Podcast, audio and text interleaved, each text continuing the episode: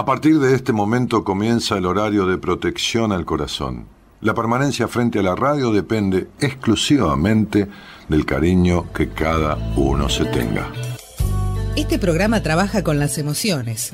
Cualquier semejanza con la realidad es tu responsabilidad, ya que solo vos podrás afrontar lo que fuiste, lo que sos y lo que querés ser ante un imprevisto impacto con ciertas verdades que desconocías. Entendemos que quizás hayas estado huyendo demasiado, es hora de dejar de escapar. Gracias por volar con buenas compañías. Con ustedes, Daniel Martínez. Hola, buenas noches, ¿cómo estás?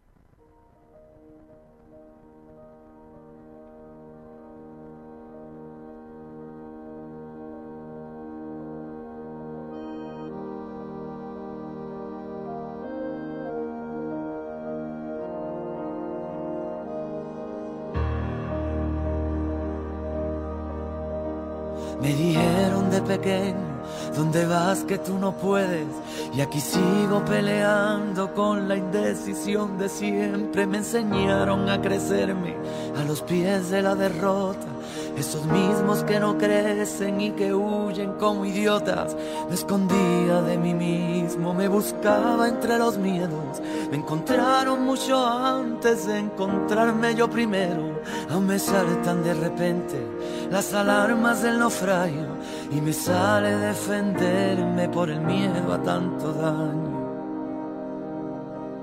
Amigos enredadera, artistas del postureo Regalarte los oídos forma parte de su juego y me canso de las luces, de la gente de mentira, de sus palabras me aburro, de los guays de pacotilla. Y si vas a ir de vino, peínate pero por dentro, ponte guapo para ti mismo, no te engañes si no es cierto, hay un barco a la deriva en las dudas que me asaltan, seguiré su travesía entonando las palabras. Y quiéreme como te quiero, es decir, más que a mí mismo, pero quiérete primero y será fuerte el idilio. No me busques en la luna ni en el espacio infinito, que volando a ras de suelo me encontrarás aquí mismo.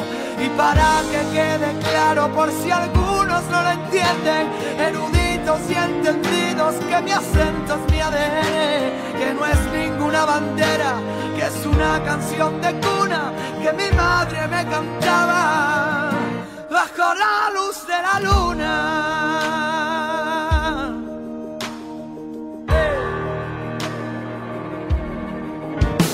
Si levanto la mirada, sé que voy a verla a ella, dispuesta la batalla que no necesito estrella que me alumbre en el camino, ni que guíe cada paso. Lo único que necesito es este amor desesperado. Soy de los que nunca creen, de los que apuestan por otros. A veces me cuesta ver, me cierro mi propio cerrojo, aprendiendo con más hambre de los logros y fracasos, todavía veo al niño por los charcos reflejados. Y quiéreme como te quiero, es decir, más que a mí mismo, pero quiérete primero y será fuerte el idilio. No me busques en la luna ni en el espacio infinito, que volando a ras de suelo me encontrarás aquí mismo. Y para que quede claro, por si algunos no lo entienden, eruditos y entendidos, que mi acento es mi ADN, que no es ninguna bandera, es una canción de cuna que mi madre me cantaba bajo la luz de la luna. Oh.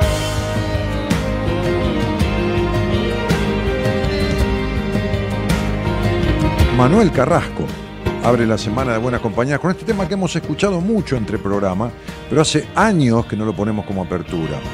Me dijeron de pequeño.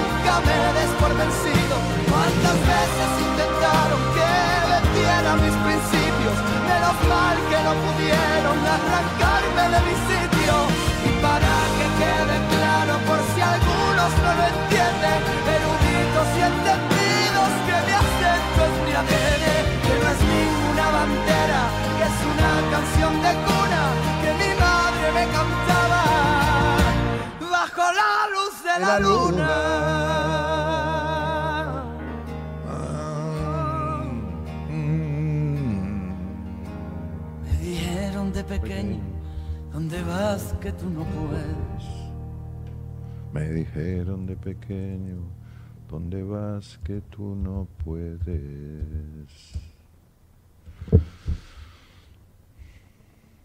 ¿Qué lo parió, no? ¿Qué lo parió?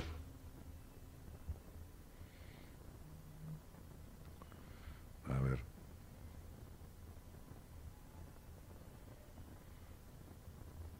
Nada, abriendo programa con esa canción, mujer. Listo, un cariño, estoy al aire. Este, hablaba con mi esposa. Eh,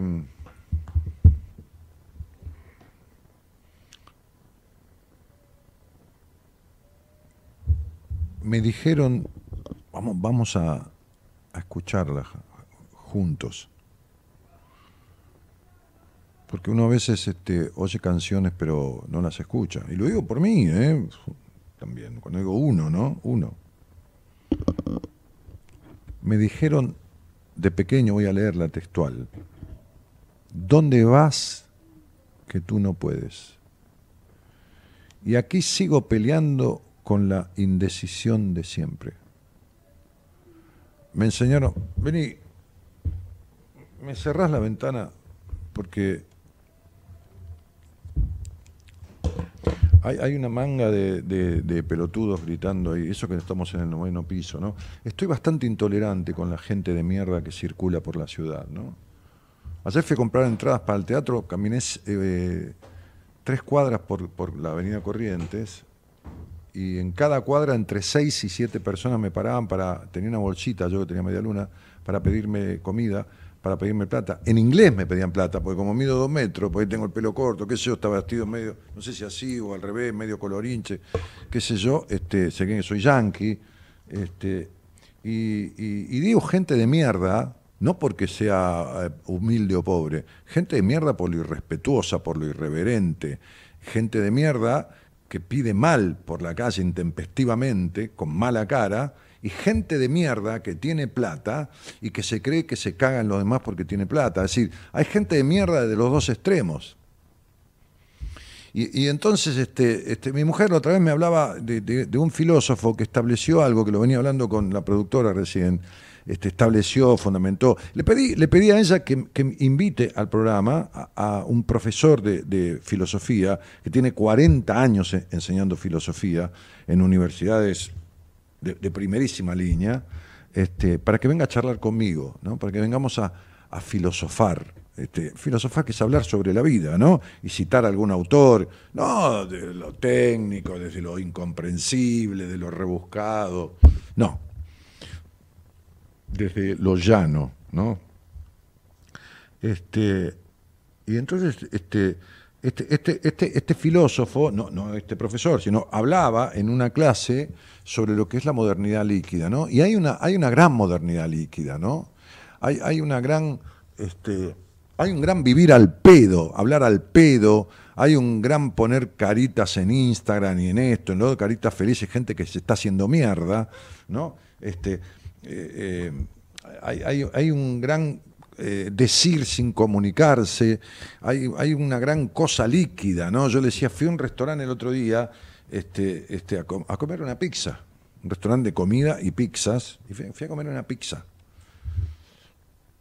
Un restaurante que deben haber gastado fácil y yo creo que alrededor de un millón de dólares en hacerlo. Si no es un millón, es 750 mil dólares, 800 mil dólares. Era, era una antigua fábrica del año de María Castaña, como se dice, este, o como se decía. Este, ¿Usted sabe ese dicho del año de María Castaña? Lo conoce. ¿Cuántos años tiene esta piba? Para mí que se, hizo un lifting, alguna cosa. Este, ¿eh? La- Castaña, sí, cacho. Este, fácil, ¿no? Una cosa de, de- de dos plantas, de, toda una cosa espectacular que yo no lo conocía, lo había visto en, en Instagram, en, una, en una de las publicidades de gente que se dedica a mostrar restaurantes y eso. y está cerca de casa, en una cuadra de mierda, eh, Hipólito Yrigoyen a 5 o 6 cuadras de 9 de julio, lugar oscuro, feo, horrible, una cagada la cuadra. Este, pero, viste, es- parece un oasis en el medio del desierto. No una entradita, no, no, una entrada de 10 metros de ancho, 12 metros, y de fondo como 40 metros, y un semipiso arriba, y una sala para, para cenar de 12 personas, y una barra impresionante, y esto y lo otro. Servilleta de papel. Modernidad líquida. Servilleta de papel. Un plato así chiquitito. Un platito. Eh, el vino, que le dije, tráeme una copa de vino, que vale, no vale, te lo cobran dos mil pesos la copa, 1900. Es una copa que tiene 30 centímetros cúbicos de vino, qué sé yo, una cosa así. Este, este, o 50, ponelo, 40. Te lo traen servido. El vino no se trae nunca servido, el whisky no se trae nunca servido. Te lo pueden traer servido en un lugar, viste, que vos decís, bueno, qué sé yo, está bien, yo he ido a lugares, ¿sabes qué? Que por ahí te da miedo entrar en determinado momento de mi vida, porque he conocido de todo. Este, pero no en semejante lugar, vos tenés que traer la botella de vino a la mesa. ¿Me entendés? Que me digas un trago que te lo traigan hecho, bueno, porque hay que prepararlo en la barra, pero el vino se sirve ahí, porque tenés que ver la marca del vino. Ese es el punto que te, que te ponen. Y después una servilleta de papel. Entonces estamos en una cosa moderna, pero, pero a la vez este, este, liviana, leve, eh, eh, eh, sin sustento, y los precios son siderales, y... ¿Viste? Y sacando honrosas situaciones, mi mujer el otro día fue a tomar la merienda con una amiga, que salen una vez por mes o dos meses por mes, se encuentran, tomó una merienda. Estuvo 40 minutos, 40 minutos y no la, la habían servido, en el bar de un hotel. Eh, no sé, ella me dijo que habíamos ido nosotros, no sé, por, por el centro, en pleno centro, no, no, no, no, no en Palermo Chico, no, no. Este, a los 35 minutos, llegando a los 40 minutos de espera, la llamó la chica que la atendió. Y le dijo, hace 40 minutos que te pedimos la merienda. Sí, lo que pasa es que la está preparando, tranqui. ¿Cómo tranqui? A mí me dice tranqui, le digo, pero ¿cómo tranqui, pendeja de mierda? ¿De dónde- de- ¿Quién, te dio lugar para decirme tranqui? A mí, ¿de dónde crees que estamos? ¿En un boliche? ¿Que te estoy encarando? ¿De, de- de qué me estás hablando, boluda? O sea, ¿cómo tranqui? ¿De dónde saliste? ¿Entendés el punto? Pero no es porque yo sea un viejo boludo pacato, es porque la gente perdió el respeto, habla para la mierda, te atienden para la mierda, te cobran como si fuera la última vez. ¿Entendés? O sea, yo comí dos pizzas, tampoco que, tampoco de 16 porciones, o sea, de cuartos de, de porción, un tamaño, qué sé yo, eh, a ver, mi cuarta tiene unos 18 centímetros, 17, 20 centímetros de diámetro, una pieza mediana, una, una eh, no napolitana, sino, bueno, la que tiene este, mozzarella y, y- no rúcula, sino, este, ¿cómo se llama lo otro verde? En italiano se dice basílico, como el médico. ¿Eh? ¿No sabés? Pero ¿y si vos tenés menos calle que... Vos tenés más vereda que calle, sí, sí, sí, sí, sí. Menos calle que un, avi- menos calle que un avión. este, bueno, no me acuerdo. Em, bueno, una con mozzarella y eso, y otra con mozzarella y champiñones. Listo, chao, hasta luego. Mi mujer tomó un gin tonic y yo tomé una copa de vino. Creo que pedimos un agua, sin café ni postre. 16 mil pesos, con servilleta de papel.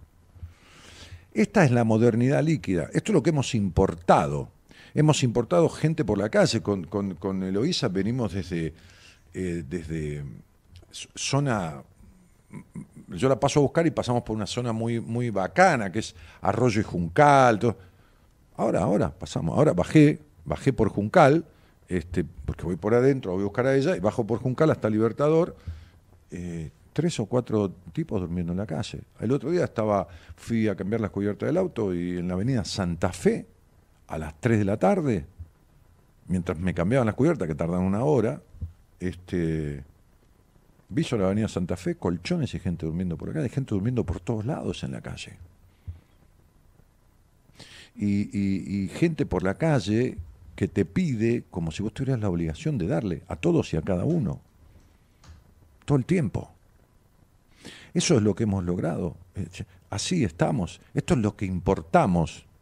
En otra época, en Argentina, en otra época, hace 100 años, cuando era la séptima potencia del mundo, importábamos edificios enteros de Alemania, de Europa, edificios enteros. El edificio de obras sanitarias se trajo entero del exterior. Importamos edificios enteros, se hicieron castillos con cosas traídas de Francia, en otra época, cuando éramos el sexto, el séptimo, el octavo país del mundo. El octavo país del mundo, eh, una de las primeras potencias mundiales. Este,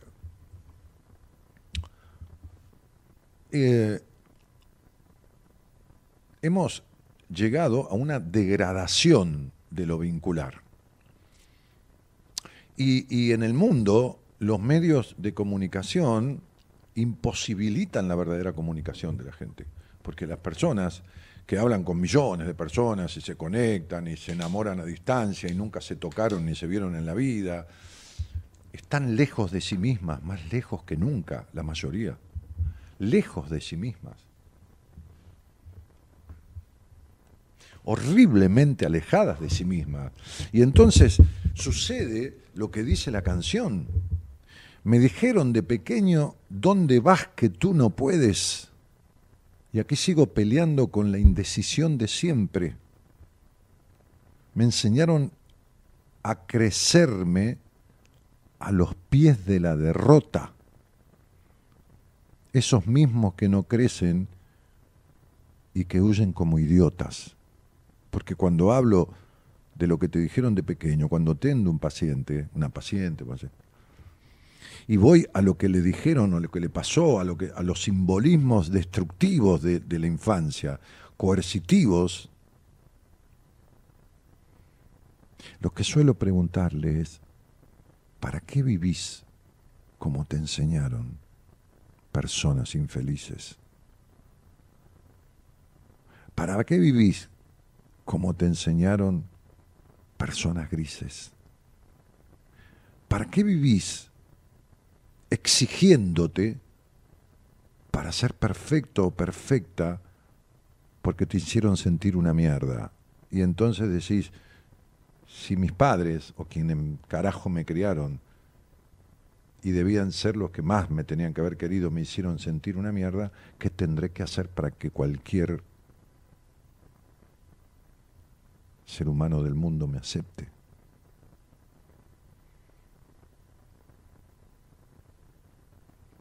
Me escondía de mí mismo, dice la canción. Me buscaba entre los miedos me encontraron mucho antes de encontrarme yo primero. Aún me sale tan de repente las alarmas del naufragio y me sale defenderme por el miedo a tanto daño. ¿Sabes que me escribía la gente en Instagram? Porque ahí la, productora hizo también una, encuesta, ¿no? Este, albahaca era la cosa esta que tenía encima de la... y me dijo, este, Eloísa.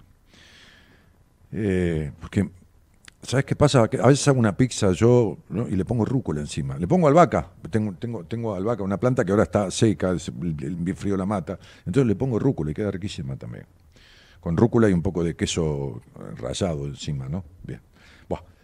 ¿Cómo eran los discursos que escuchabas en tu infancia? Hicimos una encuesta. Hizo la encuesta, ella la subió, ¿no?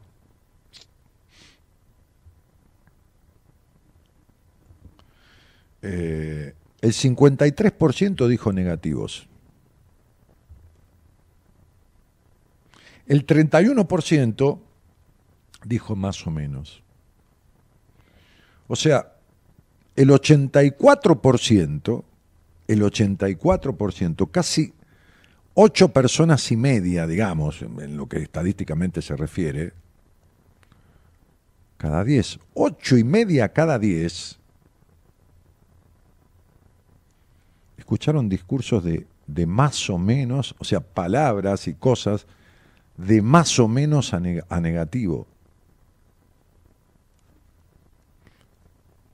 Después decía positivos el 6%, la encuesta. No es tendenciosa porque dimos todas las opciones. Y no me acuerdo, 11%. ¿Sabes cuándo no me acuerdo? Y no me acuerdo es mejor me olvido. Está, mejor me olvido. No es, no me acuerdo porque, como el cuento, ¿no? Que la esposa le dice al marido que llega retarde, ¿de dónde venís? Y dice, no me hagas acordar que me vuelvo, ¿no? Que tipo venía de joda. Entonces, no, es, es, es al revés. es al revés, ¿no? Como ese que salió, la, la mujer tenía antojo de caracoles, ¿lo sabés ese cuento? Tenía antojo de caracoles, ¿viste? Porque estaba embarazada, qué sé yo, no sé. Tenía antojo de caracoles. Dijo, yo lo voy a buscar. No, pero ¿cómo vas a ir? Es la una de la mañana, que esto y que el otro. Pero yo voy a buscarlo, querida, acá tranquilo. ¿Vos querés caracoles? Caracoles voy a buscar. Yo voy a conseguir caracoles. Al otro día, a las 3 de la tarde, toca el timbre, el tipo se había olvidado, se la llave, salió tan así impulsivo, se olvidó la llave. La mujer le abre la puerta con un palo en la mano. El tipo volvió a las 3 de la tarde. Y el tipo venía con 40, 50 caracoles que los puso en el piso y decía, vamos muchachos, vamos que llegamos. bueno, entonces, digo, y bueno, ¿qué va a ser?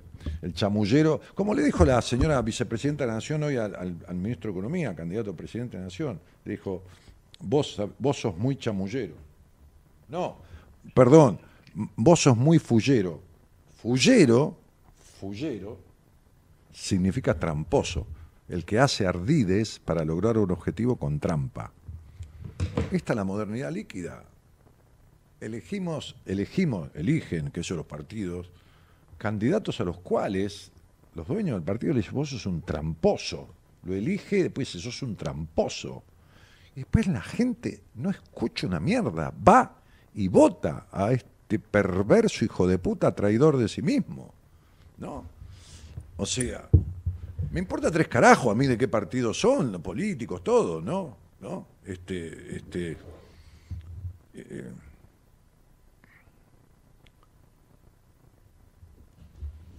pero no aguantan el archivo, porque todos dijeron cosas que si las pasamos hoy.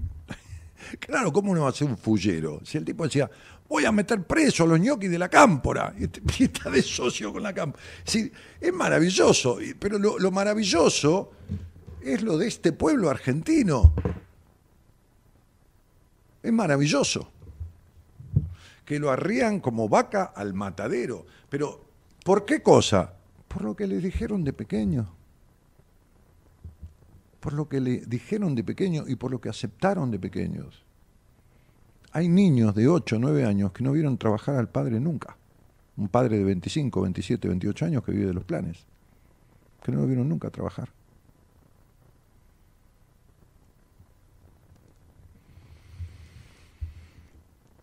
Y la canción sigue diciendo, amigos enredaderas, artistas del postureo, del postureo, del, del chamullo, de la postura. Regalarte los oídos forma parte de su juego.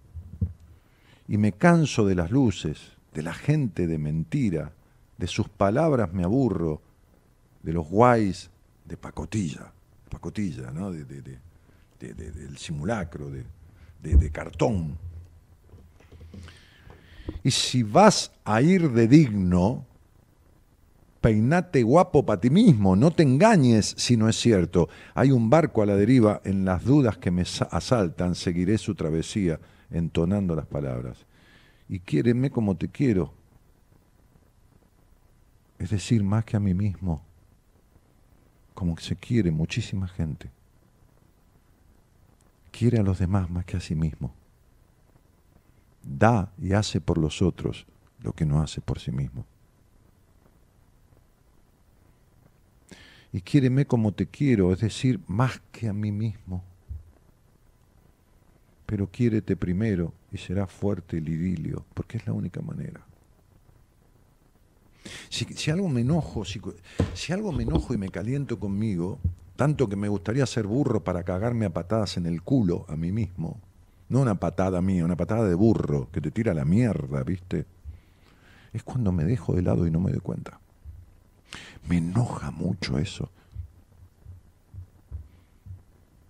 Pero no me dejo de lado por, por asistir a alguien que precisa o por un amigo. No, eso no, porque lo estoy haciendo porque quiero. Cuando, dejarse de lado es ir en contra de lo que uno quiere, de lo que uno desea desde su alma.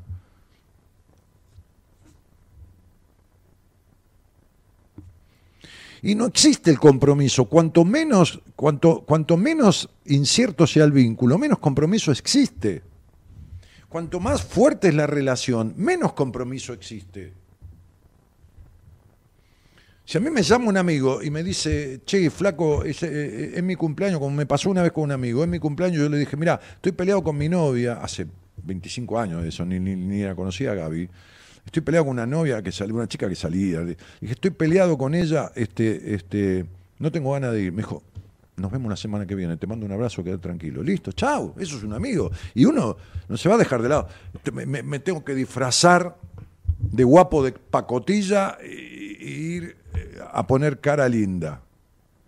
Cuando yo no me doy cuenta, como cualquier ser humano, porque tengo días de mierda, porque tengo días de tristeza, porque tengo momentos de angustia, como cualquiera de ustedes, son los menos ¿eh? la cantidad de días. Y no es por suerte es porque me rompí en el culo 12 años de mi vida haciendo terapia. Pero cuando me dejo de lado en, un par de situaciones en dos días, chau, me caliento como una pipa, me caliento como una pava de lata, como un caño de escape. Me caliento, me enojo conmigo mismo, pero me enojo para la mierda, ¿eh? Me enojo que me torno insoportable más de lo que soy habitualmente, no estando enojado.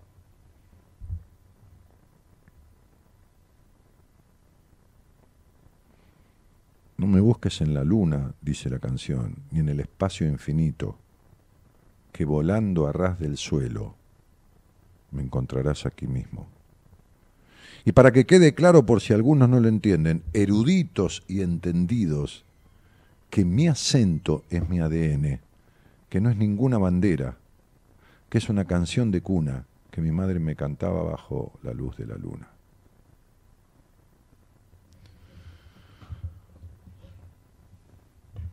A veces me cuesta verme. De esto es lo que yo hablaba, ¿no? Dice la canción, pero es de lo que yo hablaba, me cuesta verme. Cierro mi propio cerrojo, aprendiendo con más hambre, es decir, con ansias, de los logros y fracasos todavía veo al niño por los charcos reflejados.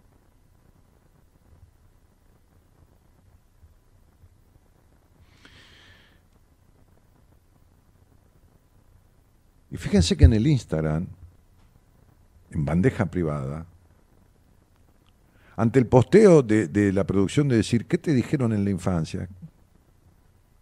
Alguien me, en privado me dice, me confiesa, que no servía para nada, que todo lo que hacía lo hacía mal, que no ponía voluntad.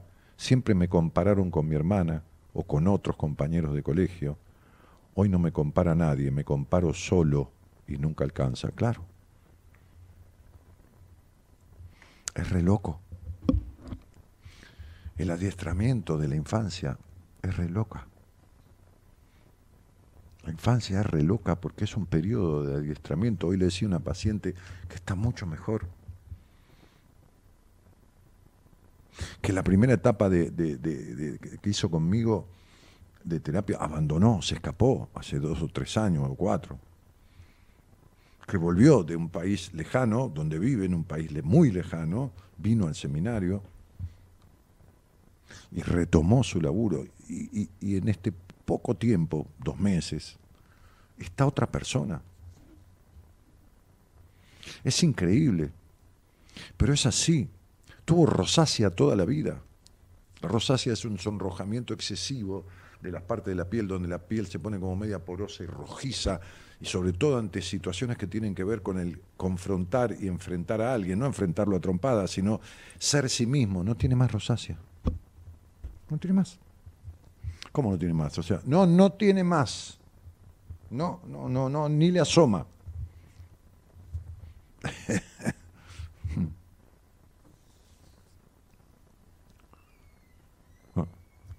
Entonces sería, hoy, dice este muchacho, este hombre, dice, hoy me comparo solo. O sea, como digo siempre, quédense tranquilos, ¿eh? Quédense tranquilos. Tío, abuelo, papá, mamá, quien mierda te haya criado. Esto es lo que hacemos. Somos grandes, somos adultos y seguimos con lo que nos dijeron en la infancia lo repetimos como loros. Y, este posteo, este, este, este, este, mensaje privado que dice, me comparaban con todo el mundo, con compañeros de colegio, con mi hermana, me comparaban, haciéndome sentir inferior.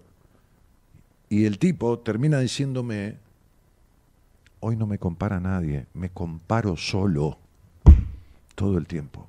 Es decir, se hace lo que le hicieron se compara para sentirse menos o se compara para ver si supera a los demás, porque lo que le queda como mensaje es necesitaría superar a todo el mundo para que me quieran gente desconocida.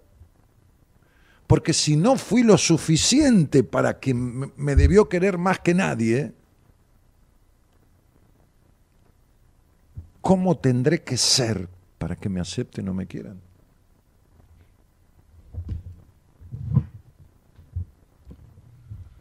Entonces, digo, cuando uno escucha estas cosas, cuando uno ve estas cosas, se da cuenta de esta modernidad líquida donde andamos como zombies, nada más que sin la postura, como zombies, automatizados en un vivir líquido, inconsistente de la, de la, de la, de la, de la repetición de la historia. Más de la mitad, el 90, casi el 90% de la gente escuchó palabras de mierda, denostativas, desaprobatorias, o palabras más o menos, ya me imagino lo que son. Y el 11% no, no se acuerda el no acordarse de la infancia ni lo que le fue dicho es porque fue una infancia sufrida. Es muy simple.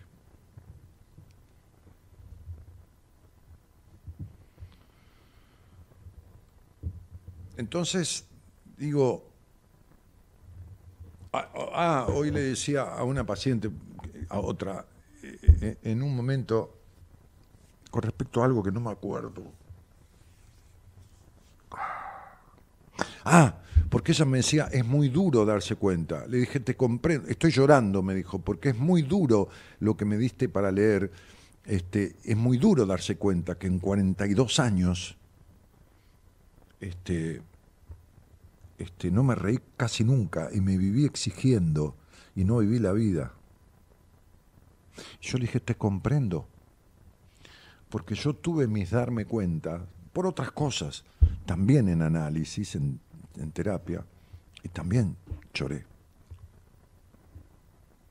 Pero le dije, la única manera de emerger cuando uno se está hundiendo es llegar, eh, para, para, lograr unirse de paso, ¿no? Es llegar al fondo, cuando te tiras en una pileta y llegas al fondo, ¿no? Y con los pies haces un impulso y salís a la superficie. Es decir, a veces hay que tocar fondo. Pero, pero en la vida, sí, en la vida, bueno, para, buscar una salida, hay quien necesita tocar fondo, ¿no? A, mí me pasó, pero a veces hay que llevar al paciente de, lo más amorosamente que se pueda a tocar fondo en su darse cuenta, porque mientras no admita, mientras no, mientras no tome cuenta, mientras no cargue con la verdad para descargar la mierda, no va a salir nunca.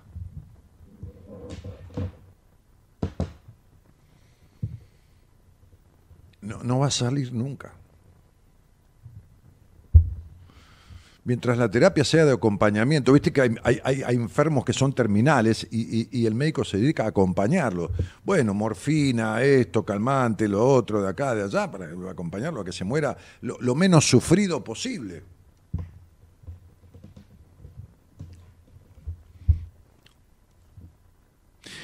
Casualmente una colega de mi equipo hoy me decía, Dani, ¿a quién puedo mandar? Ya esta semana fue dos veces. Eh, eh, una, una una psicóloga que es paciente mía y otra de mi equipo, este, que me pidieron personas para acompañar a personas con un cáncer supuestamente terminal. Digo supuestamente porque nunca se sabe, ¿no? Este, y entonces yo le dije quién me parecía del equipo que era más apropiado para eso, ¿no? Este, y, bueno, nada. Eh, entonces digo, las, terapias o las psicoterapias o los médicos de, acompañamiento eh, de enfermos terminales es para la, cuestión de salud, de, salud física.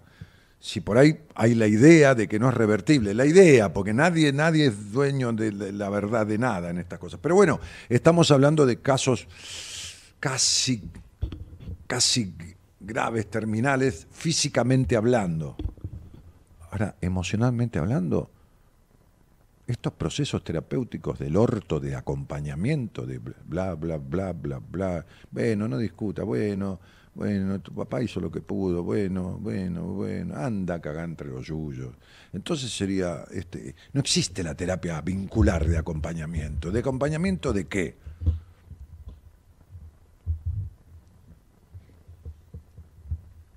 ¿De acompañamiento de qué? Para sostener la muerte en vida. Te acompaño para que estés muerto en vida, pero muerto no, muerto emocionalmente.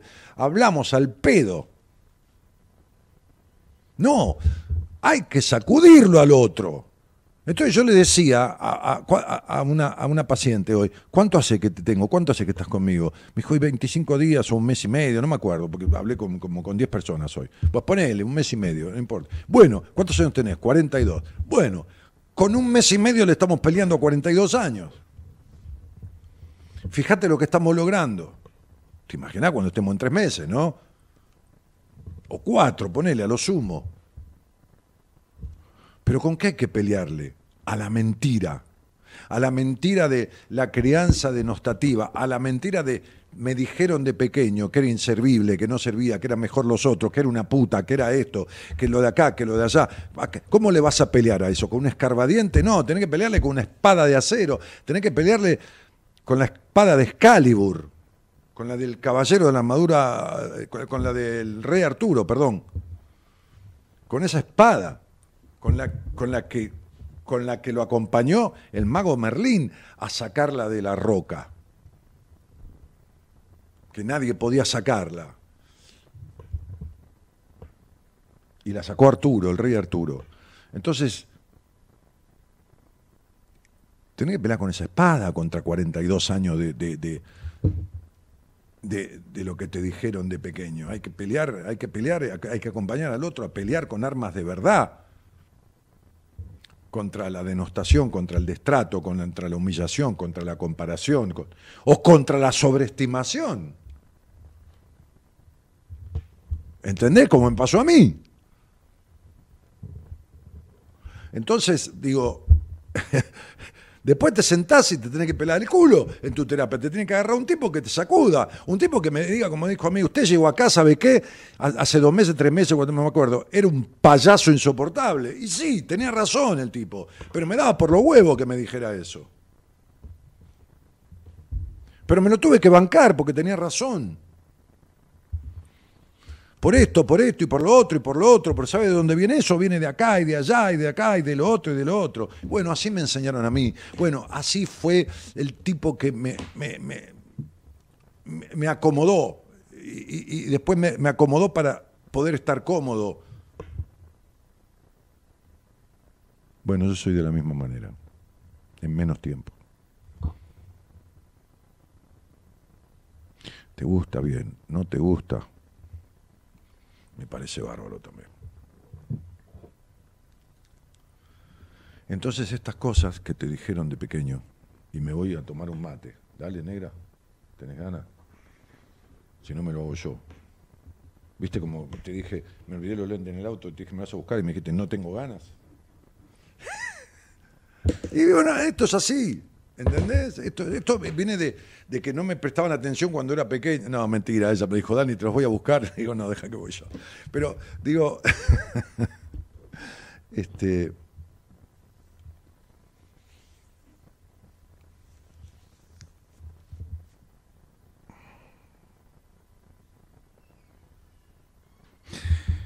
No importa el tiempo que haya pasado y que las cosas estén fijadas como están fijadas. No, importa si está fijada en tu, en, tu mente la, la puta culpa. No importa si está fijada la maldita denostación, el sentirse poca cosa. No importa si está fijada la necesidad de aprobación o el perfeccionismo. No importa si está fijado la decepción de las parejas. No importa. No importa. No, naciste así. Y eso se desarma y se arregla, lo juro, doy mi palabra, conmigo, con otro, no importa, se arregla, se resuelve.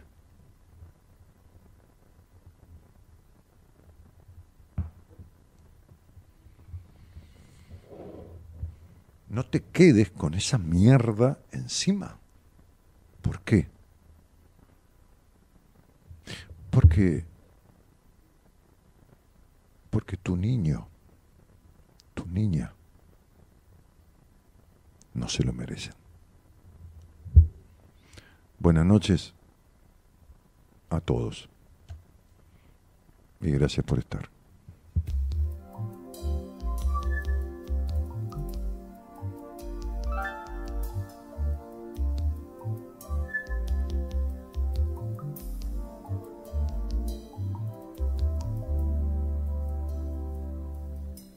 Decidir mi destino, desechar lo marcado y reventar los moldes y caretas que me van atando, que me van atando. Elegir un camino y no esperar los aplausos y disfrutar con todas las pasiones que me van salvando, que me van salvando. Solo así estoy al cantar. Solo así estoy libre al cantar.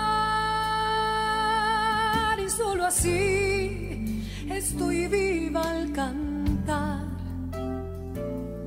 Solo así estoy libre al cantar.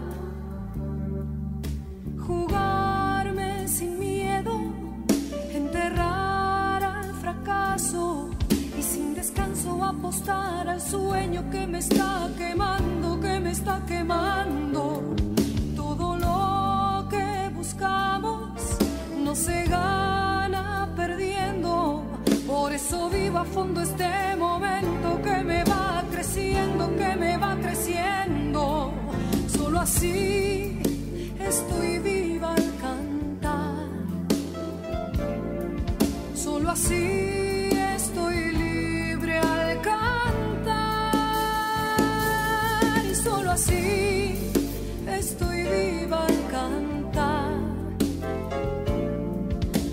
Solo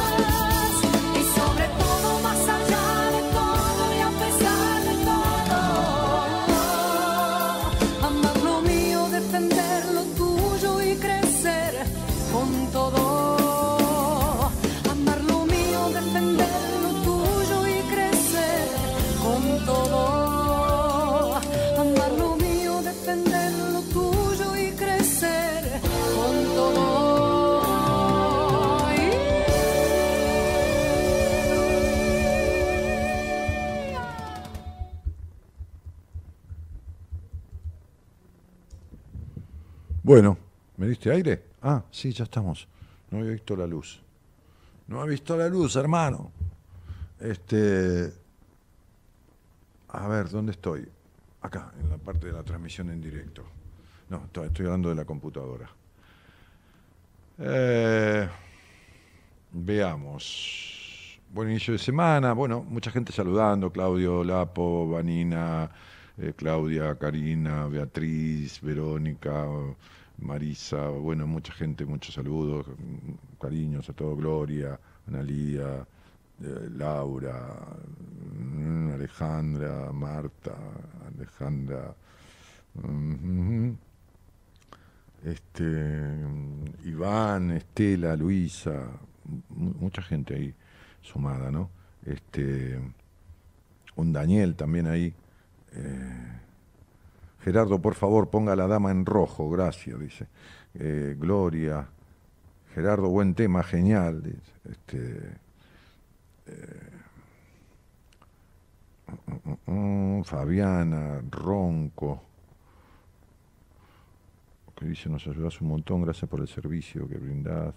Eh, sí, es un servicio que me brindo a mí porque me gusta esto que hago y que es, es por mí para ustedes, ¿no? Es, es por mí para ustedes, ¿no? Este, ah, el Tobías, Noé, María. Miriam dice, ¿cómo se llama la canción? La, la canción, si es de apertura, se dice Me dijeron de pequeño me dijeron de pequeño, de Manuel Carrasco. ¿no? Este, eh,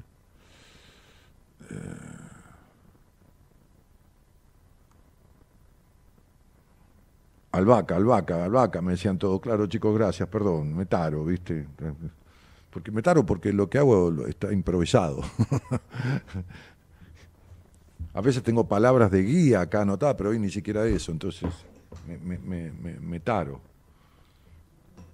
Yo digo que me taro, vos no puedes decirme, ¿entendés? Fabiana dice, si el panorama es terrible, triste, complejo y para quienes tenemos hijos preocupantes, por supuesto. Este, Estela dice, buenas noches Dani, Eloísa, Gerardo y oyentes. Dani, ¿te puedo preguntar, cuando se enferma el pecho izquierdo, ¿es conflicto con el padre? No, en realidad no. Para mí, no. Es al revés. El costado derecho es el padre, el costado izquierdo es la madre. Generalmente, no, no, no hay, no hay una, una regla estricta. Pero, pero, pero, pero, es la tendencia. Este,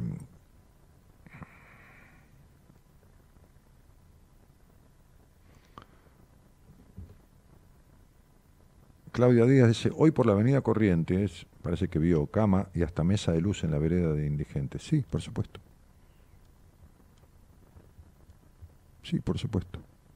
Pero este es el, el- país y el pueblo que tenemos y que se comen todos los chamullos habido y por haber, ¿no? O sea, cuando gobernaba el, inútil de Macri, ¿no? El inútil de Macri, este, inútil por, por, por poco útil, ¿no? Es decir, este, como la mayoría de los presidentes que hemos tenido, ¿no? O sea, que yo recuerde, ¿no?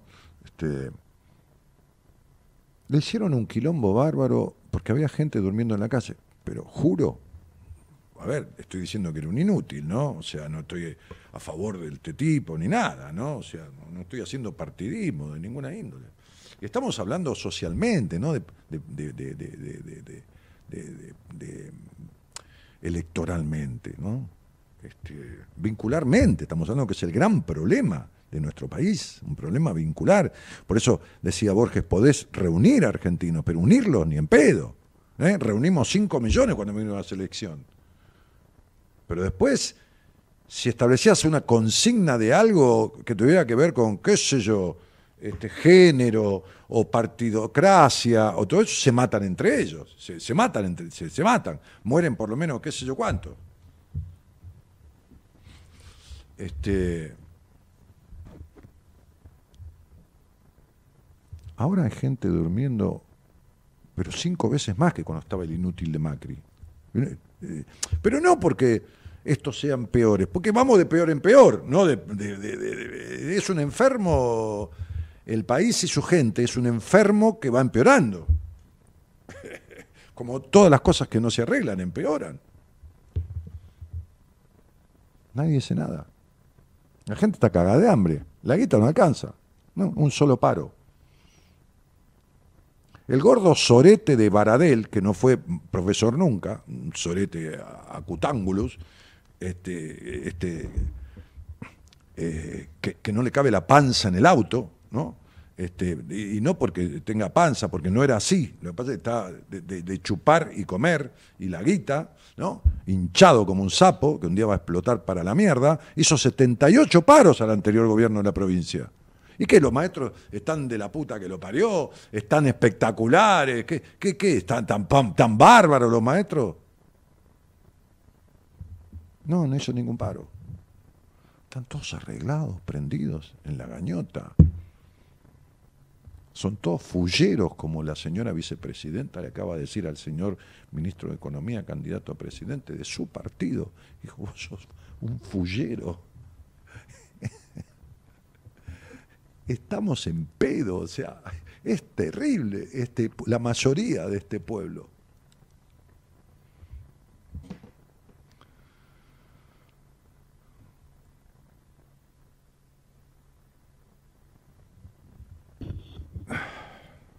Gracias por todos los comentarios que hay, ¿no? No, no de elogios a mí, de usted, de participación, ¿no? Sí, se perdieron valores en la sociedad, pero sí, se perdieron valores, no, no hay un carajo de nada. En la mayoría, que es la que importa. Facundo Cabral decía, buscalo, buscalo a Facundo. Buscalo a Facundo. Eh, cuando habla de los boludos. Buscalo cuando habla de los boludos, ahora vamos a escuchar. Hola, buenas noches. ¿Quién está por ahí? Perdón. Hola, buenas noches. Mi nombre es Marisa. ¿Cómo estás, Marisa? Bien, escuchando. te, llamas como una, como una novia que tuve, que, que, que, fue la que trajo la numerología a mi vida, mira. Ah, qué bien. Sí, en realidad ella se llamaba María Isabel, y, pero, pero, ah. pero yo no la conocí por María Isabel, la conocí por Marisa. Y, lo digo públicamente porque en el libro mío de numerología, este, este, que incluso hoy sigue corriendo porque la gente que, toma el curso mío de numerología, que son 12 clases, etcétera, lo primero que le manda mi producción es, un, ejemplar del libro en formato electrónico, ¿no? Para que lea ese libro que escribí hace 21 años, 20, 20 años justo, este, que tiene principios de lo que yo sabía en aquel momento. Y entonces ahí cuento la historia de cómo llegó la numerología a mi vida, que fue a través de un, de, un enamoramiento que después se transformó en un amorcito y después se terminó, pero bien. Este, y, a través de ella yo conocí la numerología. Bueno, Marisa. Qué lindo. Me encantaría a mí también. Es una historia de amor. Este, este, y está bueno cuando las cosas llegan como una historia de amor, ¿no? O, cuando llegan de una manera agradable y dulce, ¿no? Es decir, de una manera, qué sé yo. El otro día, no sé en qué mesa o, bajo qué circunstancias. Salió la cuestión del debut, ¿viste? Del debut, de la primera vez, ¿no? Entonces, entonces era con unos amigos. Pero no hablando de esta cosa de hacerse el, cogedor, ¿viste? No para nada, al contrario. ¿Viste la, cosa, la cosa eh, ¿cómo te puedo decir? Inexperiente, de sin experiencia de la primera. Ah, claro, porque. ¿Qué carajo era? Yo estoy con tanta gente a veces que. El, que estaba en la mesa conocía el lugar donde yo había debutado, que es un pueblo en, la, en, la, en, la, en, la costa este, en, la costa de, marítima eh, argentina, pero un pueblo que en ese momento no tenía ni siquiera luz. ah, mira. No había luz eléctrica. Sí. Y entonces el único boliche bailable que había andaba con... Pero había luz eléctrica en todos lados, pero ahí no había, ¿entendés? En ese pueblo no había, porque vivía ah, como agrestemente, ¿se entiende? De manera bastante agreste. Sí. Entonces vos te ibas a otro cerca que había boliche bailable, que estaba muy poblado, que esto y que el otro, y ahí había luz, esto, lo otro.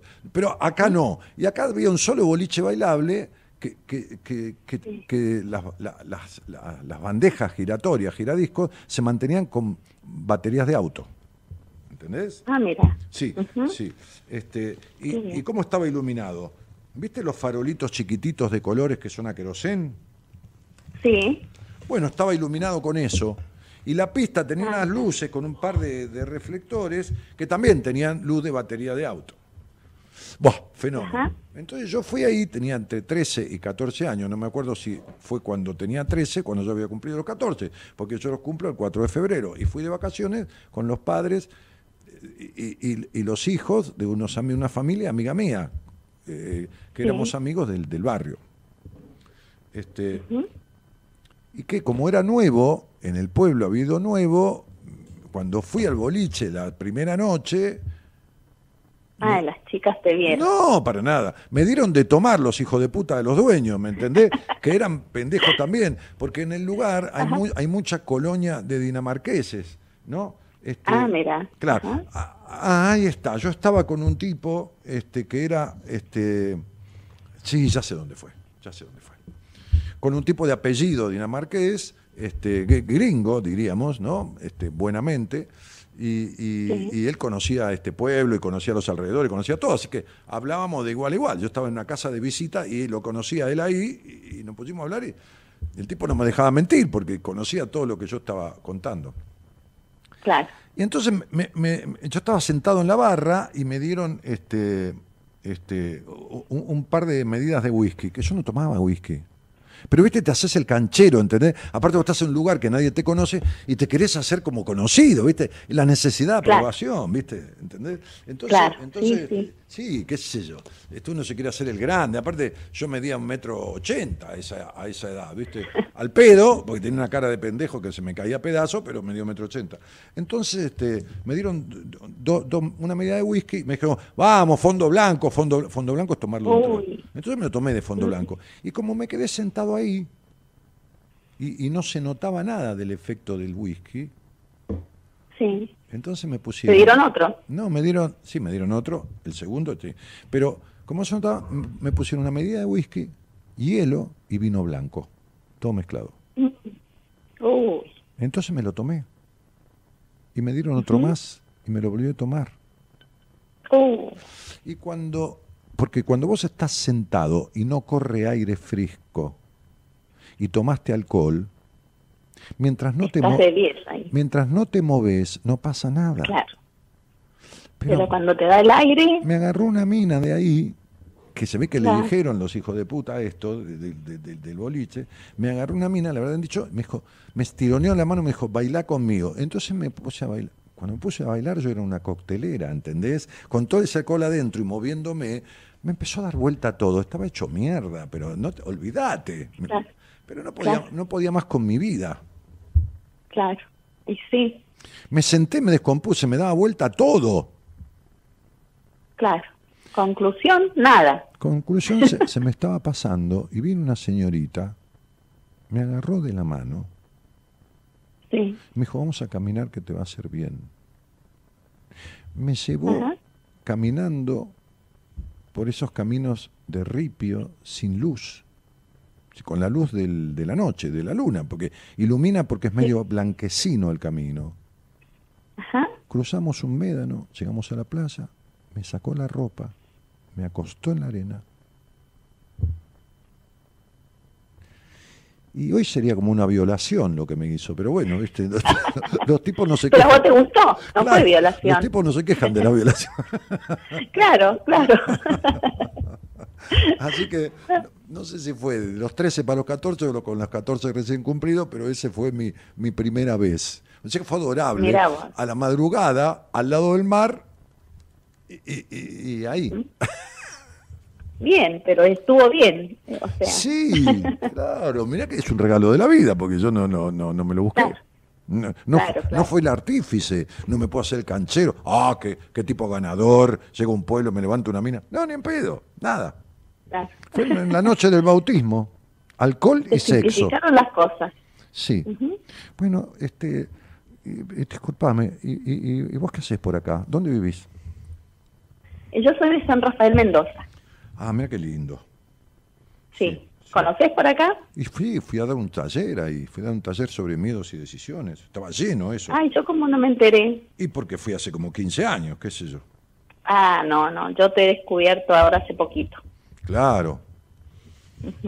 Este, y, y fui hace como 15 años, o 12, 13, qué sé yo qué carajo. Había una gente de una radio ahí, y, Ah. tipos que eran, no sé si tenían la radio como, en el buen sentido, como diversión o como pasatiempo, pero, pero, pero eran empresarios y, y- y- y se ve que eh, era bastante escuchado eh, en la ciudad o en el pueblo. Yo le digo pueblo a la ciudad donde nací también, pero este, bueno, y me contrataron para ir.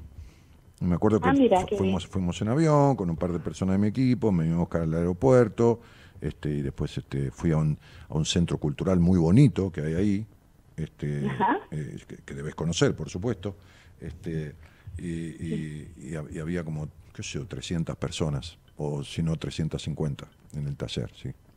Estaba lleno. Ah, mira qué lindo. Sí. Bueno, y entonces vos, ¿ha- ¿hace cuánto que escuchás el programa?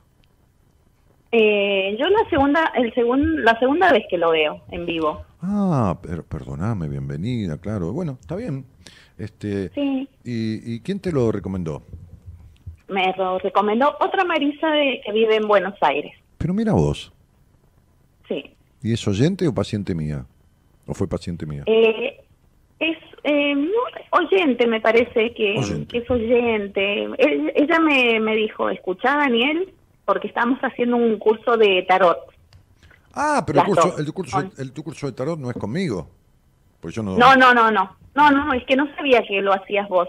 No, Yo es, que yo, el es que yo no hago no de curso de tarot, mi amor, no, no sé nada de Ah, tarot. ah, bien, bien. Bueno, No, no, en un curso de, de tarot que, que que descubrí, o sea, me metí en un curso que, que la, la señora que da el curso es de. Buenos Aires.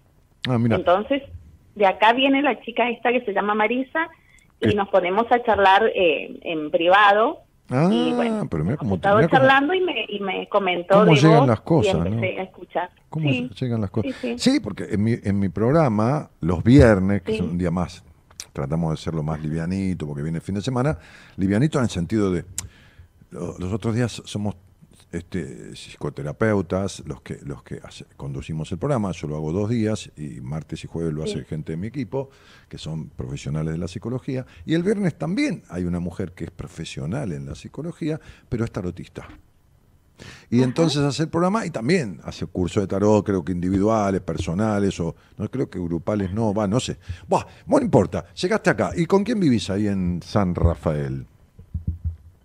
Y en este momento estoy sola porque mm, eh, yo estoy alquilando y bueno, me pidieron la casa, entonces me vine a alquilar en un departamento chiquito eh, de un ambiente, entonces mi hija que vivía conmigo se fue a vivir con su papá.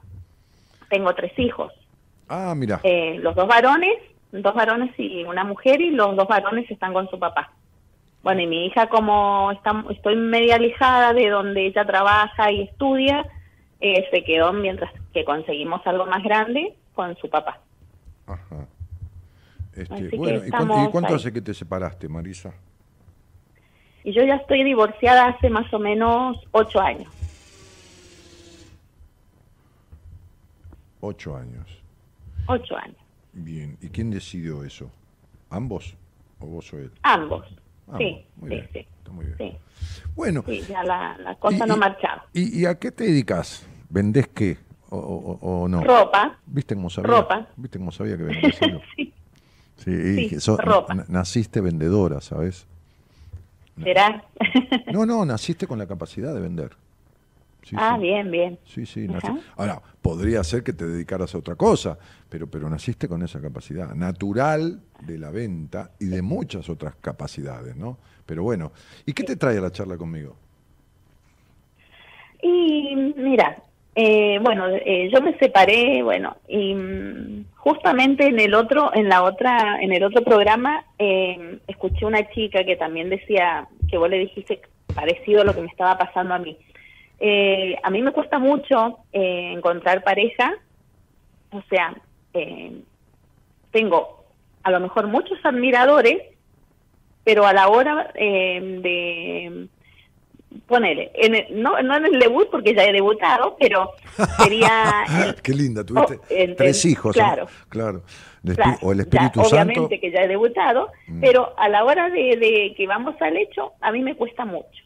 Sí, sin duda. Yo, estoy como muy bloqueada. Sí, claro. Hasta con mi ex marido estaba bloqueada. Claro, pero eso viene desde, siempre, claro. Mm. Sí, o sea, antes era menos peor. Mm antes. Y, ahora es este es, es un, un, poco más peor, ¿no? Como, toda enfermedad, que no es una enfermedad, digo, como... Y la peleo, o sea, digo yo, a lo mejor está que no voy a tener nunca una relación sexual y sentir lo que realmente, a lo mejor estoy estoy destinada para eso. No, no estás destinada para eso porque no naciste, naciste al revés. Mira, yo te voy a contar una cosa, porque hoy le decía a una, a una paciente, este, a ver, para explicarlo y que todos entendamos. Sí. Entender el sentido de la vida de cada individuo, para entender el sentido de la vida, lo primero que hay que, comprender, aceptar y comprender, es que uno vino a esta vida a parar a un hogar donde la mayor, a ver, ¿cómo te puedo decir? Donde la mayor capacidad o, donde la cosa que tiene que aprender para evolucionar mm. es lo contrario de lo que le fue enseñado en el peor de sus aspectos. Es decir, lo que vos menos tenés desarrollado en tu vida es ese tema. Y ese tema es el tema que menos tenés desarrollado porque ese hogar obró en vos de tal manera de que quedara casi anulado. La intolerancia, la baja estima, la baja estima, la baja confianza en vos, el abuso y toda esa crianza hicieron que vos termines afectada en este aspecto, porque cuando yo te dije que vendés, es porque hay una cuadratura numerológica que muestra claramente que naciste con una capacidad desde lo formal para vender cualquier cosa, desde lo vincular para liderar, desde, desde lo social para ser versátil, para, para, para, como digo siempre, para comerse un sándwich de mortadela o, una tostada con manteca y caviar y una copa de champán, y que te gusten ambas cosas, ¿no? Este, Pero este número, este número, este, resultado, que es, es, el resultado de unos cálculos que dan la totalidad de lo que se llama esencia, bueno, no importa, este, es el número que más fuerte carga de libido trae. Es decir, más fuerte carga de libido trae. Y la libido es lo que sostiene al ser humano para vender, para cocinar, para limpiar, qué sé yo, no importa, para, para, pintar cuadros, para hacer psicología, para todo y para sexualizar genitalmente hablando. ¿Está claro? Es decir, hay dos lugares en un estudio numerológico, los que han estudiado numerología conmigo, han hecho mi curso, lo saben, en donde la energía del libido es la más fuerte que existe cuando vos ves a una persona. Uno es el lugar donde vos lo tenés, el número este. ¿Cómo? ¿Uno es el lugar? Uno es un número que según donde esté, simboliza una carga de libido fuertísima. ¿Entendés lo que digo? Y más o menos.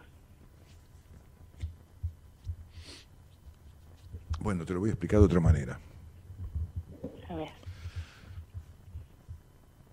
Vos viniste con una carga de energía, la energía en Occidente se llama libido o energía sexual.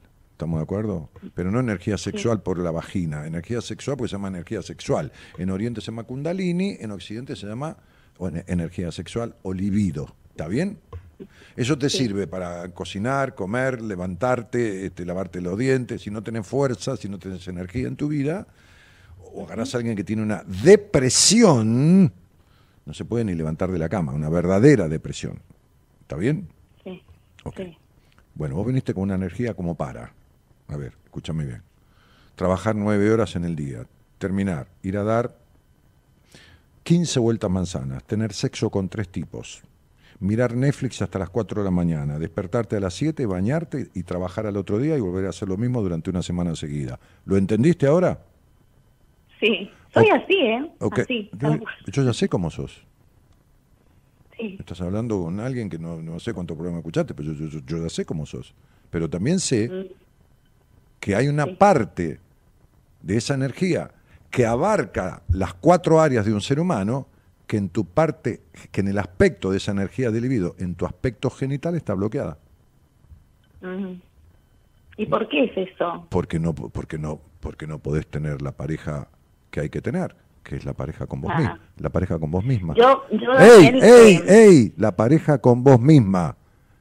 Ah, conmigo mismo. Porque estás Bien. perdida de vos misma, con una puta soledad que nunca se fue del interior tuyo.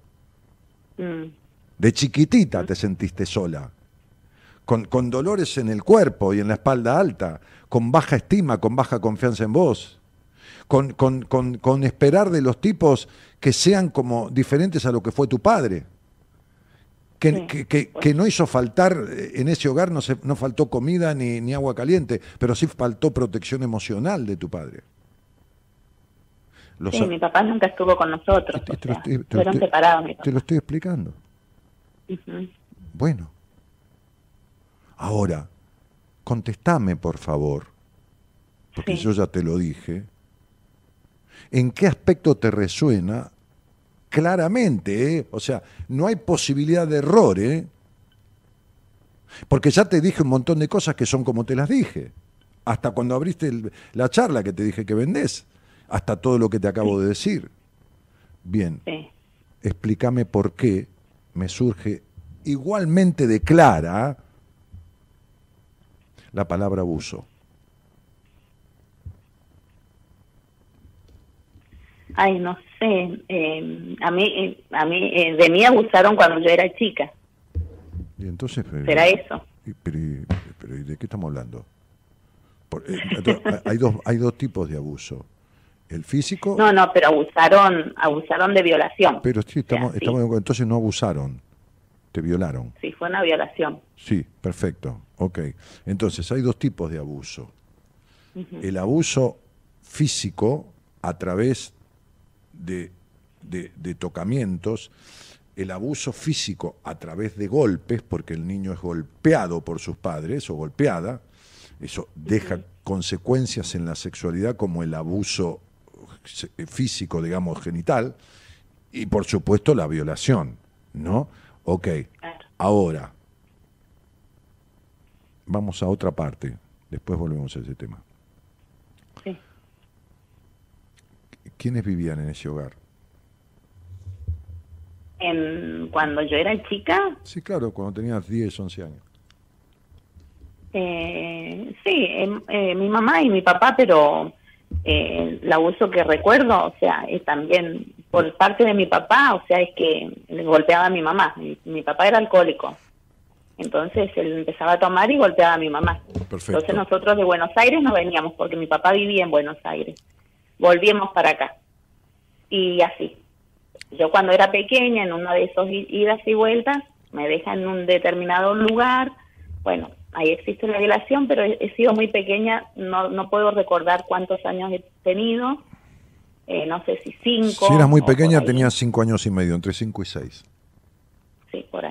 Mm, ahí Eh, marca, después, bueno, porque ahí marca, ahí Eh. marca, marca un momento, como también a los 11 años marca otro momento de tu vida que no, no tiene por qué ser una violación, por supuesto. También a los 22, ¿qué pasó a los 22? ¿Te recordás? a los 22 Sí, Eh, a los 22, y fue un año antes de, de casarme. La verdad es que no tengo idea, no me acuerdo. bueno, está bien, no importa, ya, te vas a acordar. Este, este, en el año, era, era el año 1992. ¿Mm? Al año 92. Mm. Sí, bueno, no importa, no importa, no importa, no importa. Son, son, son momentos que no tienen por qué ser malos, ¿eh? pueden ser buenos, o sea, no, no, no. Son momentos diferentes Sí, de, sí, de sí, ma- sí. de marcas en la vida, marcas que no tienen por qué ser malas marcas. Bien, Sí, pero... después pero- me casé, o sea, después me casé no, y no, también... no, pero vayamos, pero vayamos al hecho de, tu, de esta violación. ¿Quién Sí. te dejó? ¿Qué te dejaron? ¿En una esquina? En la violación, Claro, decís, en uno de esos viajes mi papá me dejó, no, no, no entendí, mezclaste todo. No, no, no, no, no. Eh, quise decir que, en- en- o sea, eh, vivían juntos, se separaban. eh, mi papá se fue a vivir a Buenos Aires. eh, él mandaba por nosotros otra vez, volvíamos a Buenos Aires. eh, pero todo lo que pasó, ya él no estaba con nosotros cuando a mí me pasó eso. Eh, pero así, íbamos, veníamos, íbamos, veníamos de Buenos Aires a San Rafael, de San Rafael a Buenos Aires pero siempre con lo mismo, o sea, llegábamos, era eh, golpes para mi mamá, volvíamos, eh, y así, cosas así. ¿Y cuánto tiempo aguantó Eh, tu mamá esa vida de estar al servicio de ese, de ese tipo? Y hasta que yo tuve 15 años en el 85. Claro, muy Fue la bien. última vez que fuimos y no volvimos más. Ok, ¿y, dónde, tenía y dónde 15 fue el, hecho de tu, tu situación? No entremos en detalle porque si no es... Este, pero el hecho de tu, de tu, de, de este, este- este tremenda cuestión Eh. de violación. Eh, fue acá, acá eh, mi mamá se fue a trabajar y me dejó con un sobrino de ella, eh, y ahí fue. ¿Y de qué edad? El sobrino no tengo ni idea, porque no, no recuerdo Pero si ni tuvieras, que, nada. inven- si tuvieras que inventarla la edad, inventala tranquila. No importa, mentí, Eh. mentí, inventá. 22 años. Claro, ok. Bien, ahora te voy a hacer una pregunta. ¿Cuánto crees que era Sí. de prejuiciosa y culposa en el sexo tu madre? Y no sé, es que ah, yo me lo he, me lo he preguntado muchas veces. Cien. Eh, es más, esa, Cien- cien de cero a después de cien. grande y eso. 100, o de, sea, nunca de 0 a se 100, habló. 100. Además, tu madre fue abusada o violada también. Sí, también, seguramente. No, no, no hay seguramente, seguro, seguro. claro. Es una cadena que no se va a cortar hasta que alguien no resuelva las consecuencias de ese abuso o de esa violación o de esa castración sexual o de esa crianza abusiva. Vos estuviste con una madre que se quedaba con un hombre que golpeaba, que abusaba de ella físicamente. ¿Está claro? Sí, Bueno, esa agresividad, esa carga de agresividad, la tenés adentro. Y esa situación abusiva, en un hogar abusivo donde los niños presenciaban o eran partícipes de esas cosas, lo tenés adentro. Eso también generó un abuso. Y, connot- y, y también deja cuestiones, sesgos y- y- y afectaciones en el área de tu genitalidad. Porque de eso se trata la conversación que vos me planteaste. Entonces vos no conocés tu capacidad sexual en el área de tu genitalidad y de la vincularidad física, no la conoces. Vos tuviste un sexo menos peor o peor, pero nunca relaciones sexuales coherentemente sanas, plenas claro. Como cuento yo en mi libro Mujer Plena en una de las partes. ¿Por qué?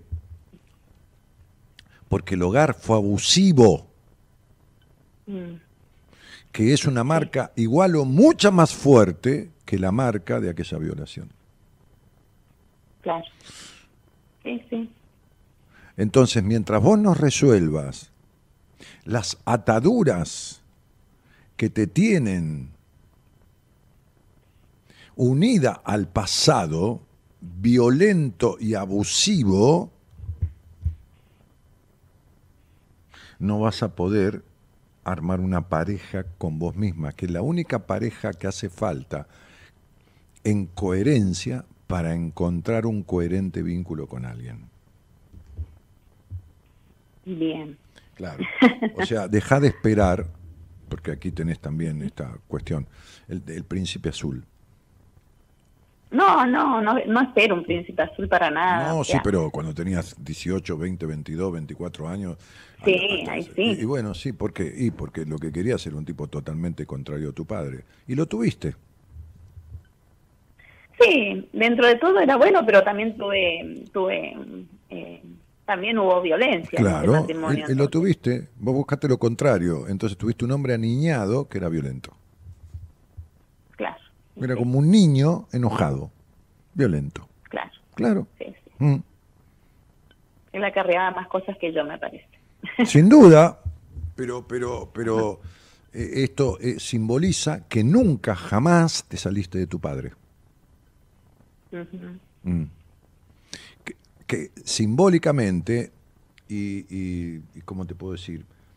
Eh, qué sé yo, a ver, pa- patológicamente o psicoemocionalmente es el hombre de tu vida. Tu padre es el hombre de tu vida. Mm, Nu- nunca te saliste de él. sí, mira vos, Y sí, puede ser. y claro, porque los, Dentro de todo, porque los enojos somos tres. Lo que- los enojos que tenés con tu padre y con tu madre son mucho más fuertes que todas las adherencias que has tenido a los hombres de tu vida. Claro. Mira que he tratado de perdonar y de ¿Estás en pedo? ¿Qué perdonar? Pero perdonar no existe. ¿Qué, qué perdonar?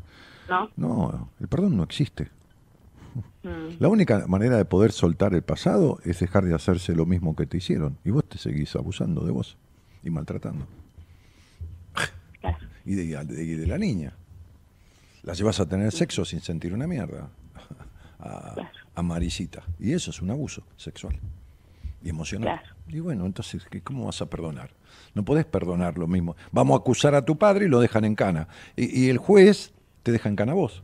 Yo le digo, no, espere, porque ella. No, si ella se hace lo mismo que le hicieron. También está cometiendo un delito. ¿Entendés? No existe el perdón. Que, que el perdón, que el perdón intelectual, no existe. No existe. Es una boludez, es un invento boludo. No existe intelectualizar el perdón. Mira vos.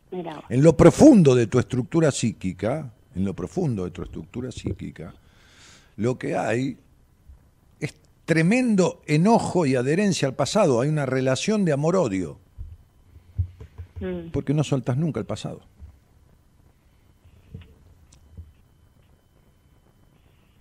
sí. Claro, bueno, y- Puede ser. y- cuán- y- pero ¿cómo puede ser? No, no, no, no hay manera. Si no, no, no, no puede pasar lo que te pasa.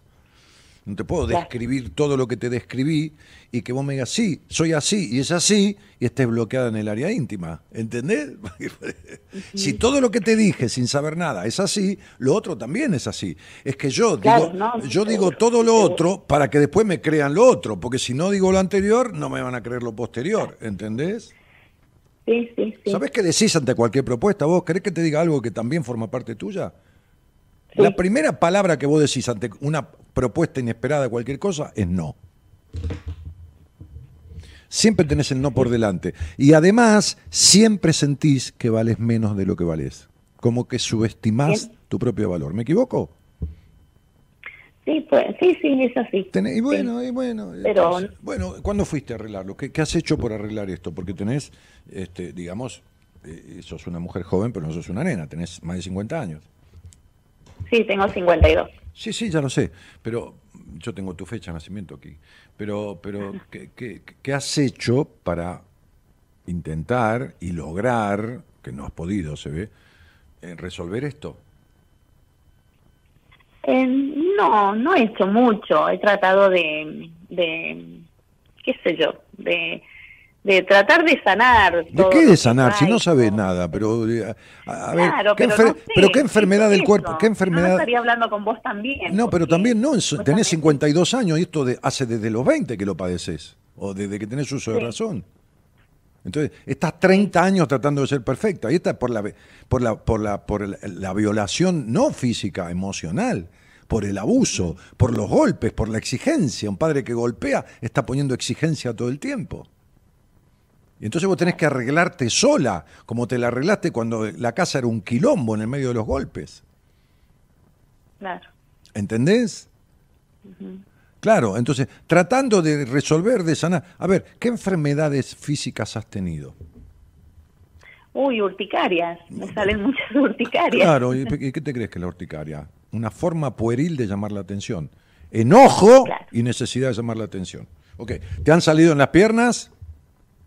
Eh, mi rodilla. Perfecto. Derecha. Ah, eh, la rodilla derecha. En las piernas es la forma pueril de llamar la atención del padre. Listo. Y la rodilla derecha es el padre.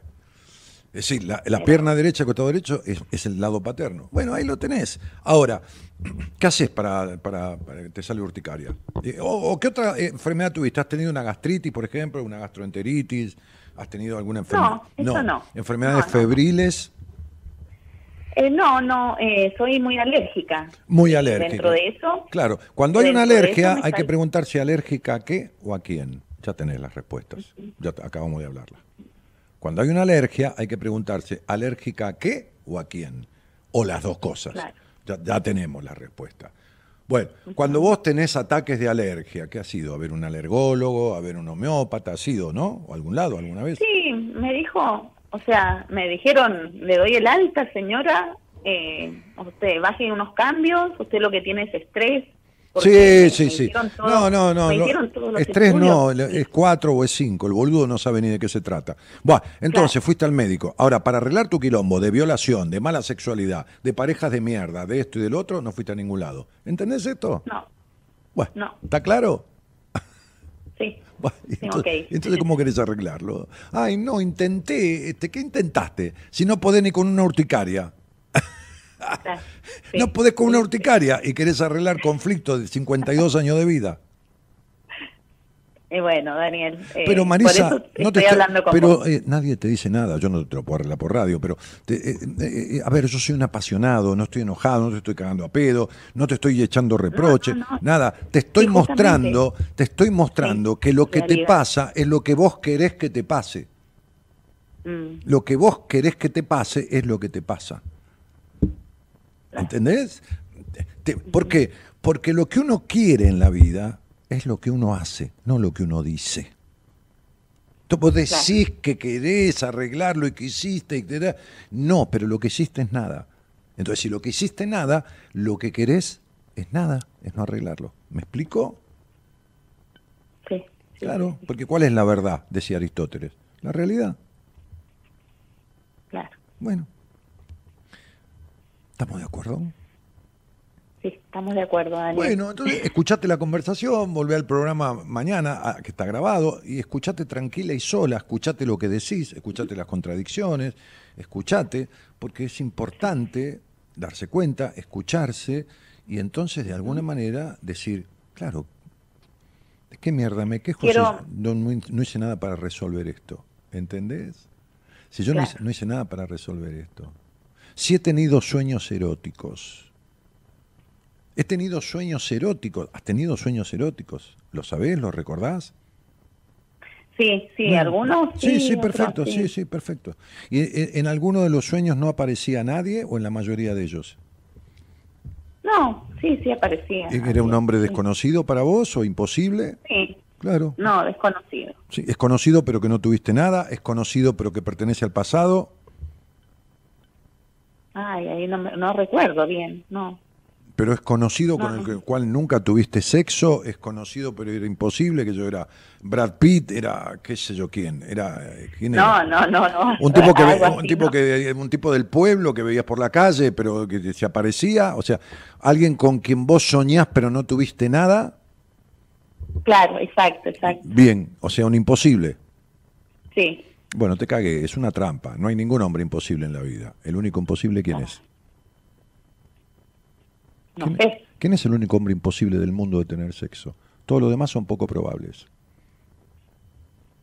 Eh, con el padre. Claro, No sé. perfecto, perfecto. Te dije que eras la mujer de tu papá, pero no quiere decir que tengas que tener sexo con tu padre. Quiere decir que No, no, ese inconsciente está diciendo que nunca te saliste del hombre imposible de tu vida. Por eso los hombres son imposibles, porque reflejan a tu padre. ¿Lo entendiste? Mira qué lindo. Bueno, te- entendés que no podés ni, ni empezar sola a resolver esto. Bueno, Está voy claro. a ir al seminario tuyo. No, no, eh, eh, al, andá al seminario, qué sé yo. En el seminario te vas a dar más cuenta todavía, pero después vas a tener que arreglarlo. Esto sin un proceso en terapia no lo arreglas nunca. Claro. Escuchame una cosa, ya que vos sos adulta y pudiste poner el tema de la sexualidad acá, Sí. Vos ni siquiera sabés lo que es un sano orgasmo de una masturbación. Nunca conociste. Yo ya lo sé. No. Es que yo ya lo sé. No. Es que yo ya lo sé. Por eso es que nunca fuiste niña. ¿Nunca fui? Niña. Claro. Entonces vas a ir al seminario para esquivarle el culo a la jeringa. Anda, te va a servir, te va a dar herramientas, pero vas a salir de ahí y el domingo me vas a preguntar, ¿con quién me atiendo? Porque sin una terapia, el seminario que va a ser, va a servir para poner delante y para abrirte la cabeza y meterse en tu psiquis y soltar algunas cuestiones. Sin duda no vas a salir siendo la misma de ese seminario. Pero no vengas para creer que ese seminario te va a arreglar este quilombo porque ni en pedo, ¿eh? Yo no estafo a nadie, te lo aviso desde ya. Lo que va a hacer este seminario es darte lo que te podrían dar cinco meses de una psicoterapia vulgar, común, juntas. Comprensión, ahí sí va a haber un, ¿cómo te puedo decir? Una canalización de las energías de mierda que tenés ancladas en el resentimiento y en el odio. Y, y ahí sí vas a trabajar desde lo eh, espiritual y emocional el perdón. Seguro que vas a ser limpia de cargas de mierda. Ahora, la transformación de estas cuestiones castradoras y limitadoras que estableció esa crianza, no la vas a hacer si no haces una terapia que sepa atender esas cuestiones. ¿Estamos de acuerdo? Yo Sí, te lo aviso, te lo aviso desde es ya. difícil, Te pero lo- bueno. te- te lo- ¿Qué es lo difícil? Y encontrar a alguien así Pero que sí, sepa. nosotros atendemos gente de todo el mundo. Eh, Al seminario ha venido Ah, gente de bueno. más de 25 o 30 países. Al seminario, o sea, se han tomado aviones de 15.000 kilómetros y han venido al seminario, imagínate atenderlo. Atendemos gente de todos los países, o sea, de- Ah, desde hace añares, desde hace muchos años. En el año 2009, hace 14 años, di un curso de numerología para 250 computadoras conectadas, cuando ni, ni, ni había Zoom ni tres carajos. O sea, imagínate. Pero bueno, eh, si vas a ir al seminario, el sábado Marita, mi productora general, acaba de empezar a enviar mail a la gente que hizo reserva para el seminario, porque el viernes a la noche terminó de cerrar, porque te jode tanto Marita y te persigue que hasta que los valores de todas las contrataciones que hay que hacer para el seminario, porque no se lo daban por el problema de inflación. Entonces, bueno, eh, eh, bueno, haceme un estimativo, que el micro, que la comida, que en estimativo aproximado, dale, dame, dame, eh, cerrame el precio, que bueno. Entonces empezó a mandar mail, que había cincuenta y pico de mail de personas que estaban en lista de espera. Son 30 a 32, 33 personas máximo las que van al seminario. Si vas a ir, escribí la Marita, porque nunca hay 50 en lista y los 50 aceptan, por supuesto. Pero si vas a ir, escribile cuanto antes. Entras en mi página Bueno. web, danielmartinez.com.ar, ahí dice seminario y le escribís desde ahí. ¿Está claro? Buenísimo. Buenísimo. Pero Bueno. acordate de esto. Vos vas a hacer un proceso experiencial que no lo vas a hacer nunca en tu vida en ese seminario, ni con la terapia, ni con tres carajos de nada. Ahora, vos terminás el seminario y me decís, che, Dani, yo soy de San Rafael, ¿te acordás que hablamos al aire, que esto, que el sexo? Algo que me haga acordar. Bueno, ahí yo voy a estar con ustedes, porque yo vivo los tres días y estamos juntos todos los días. Bien, pero cuando terminamos el seminario, decime, ¿con quién arreglo? ¿Con quién termino de arreglar esto? Bueno, ¿Se entiende? sí. No dejes las cosas A a medias.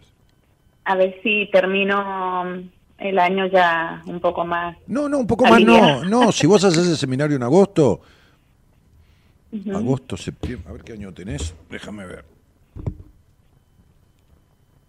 Bueno, un año 6 con 6. Año de ma- maduración y de soltar la dependencia emocional del pasado.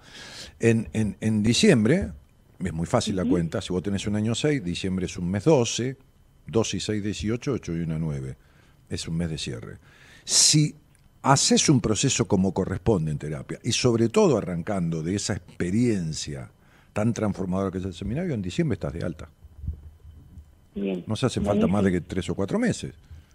¿Entendés? Porque, ¿Por qué? Porque el diagnóstico ya lo tenés. To- to- to- todo lo que yo te expliqué, es decir, a ver, yo, yo, yo sé hasta tu tema de masturbación, ¿entendés? O sea, esto es como que ir al médico y que en 20 minutos sepa todo lo, lo físico de tu vida, to- todo, desde la urticaria hasta la alergia, hasta esto, y conozca todo.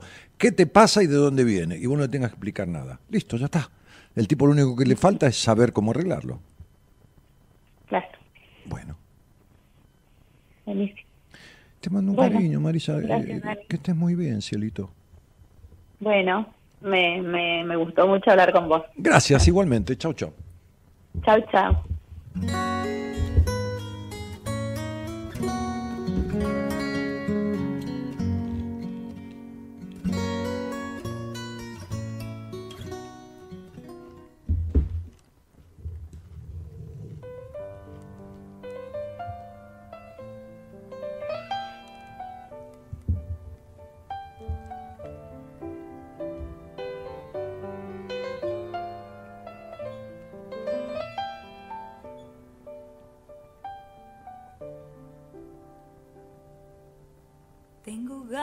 De estar bien sin que nadie lo interprete y sentarme en el andén de algún cohete o algún tren.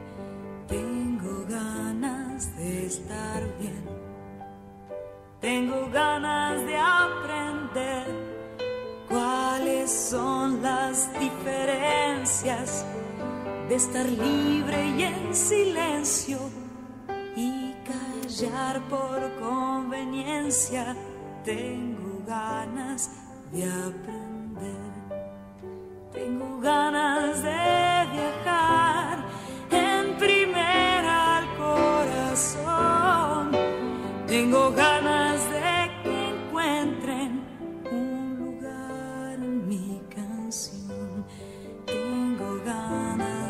estar bien.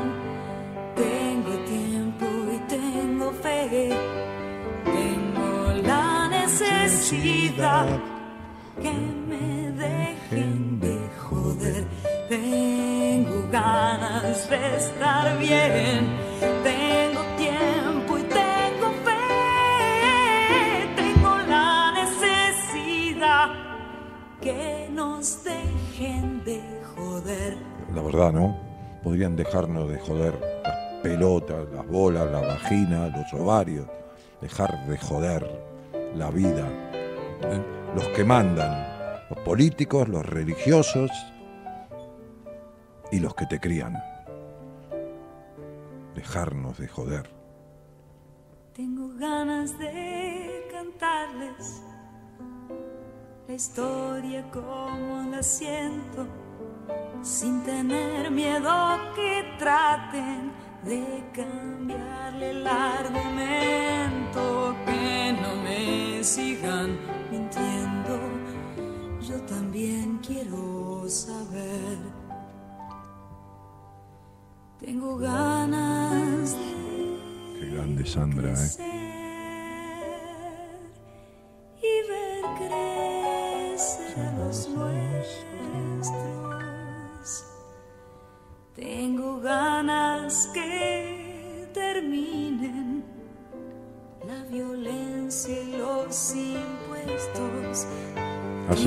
40 años cantaba esto.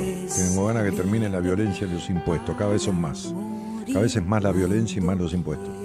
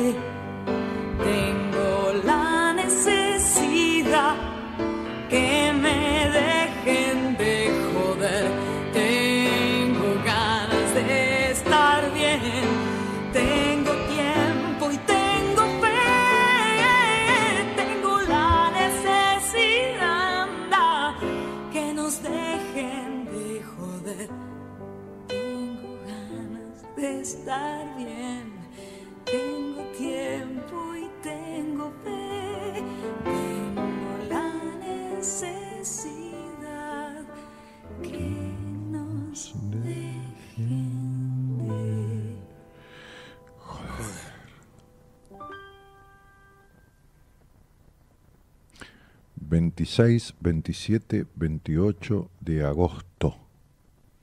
Nueva edición de este seminario Premium. Transformar tu vida.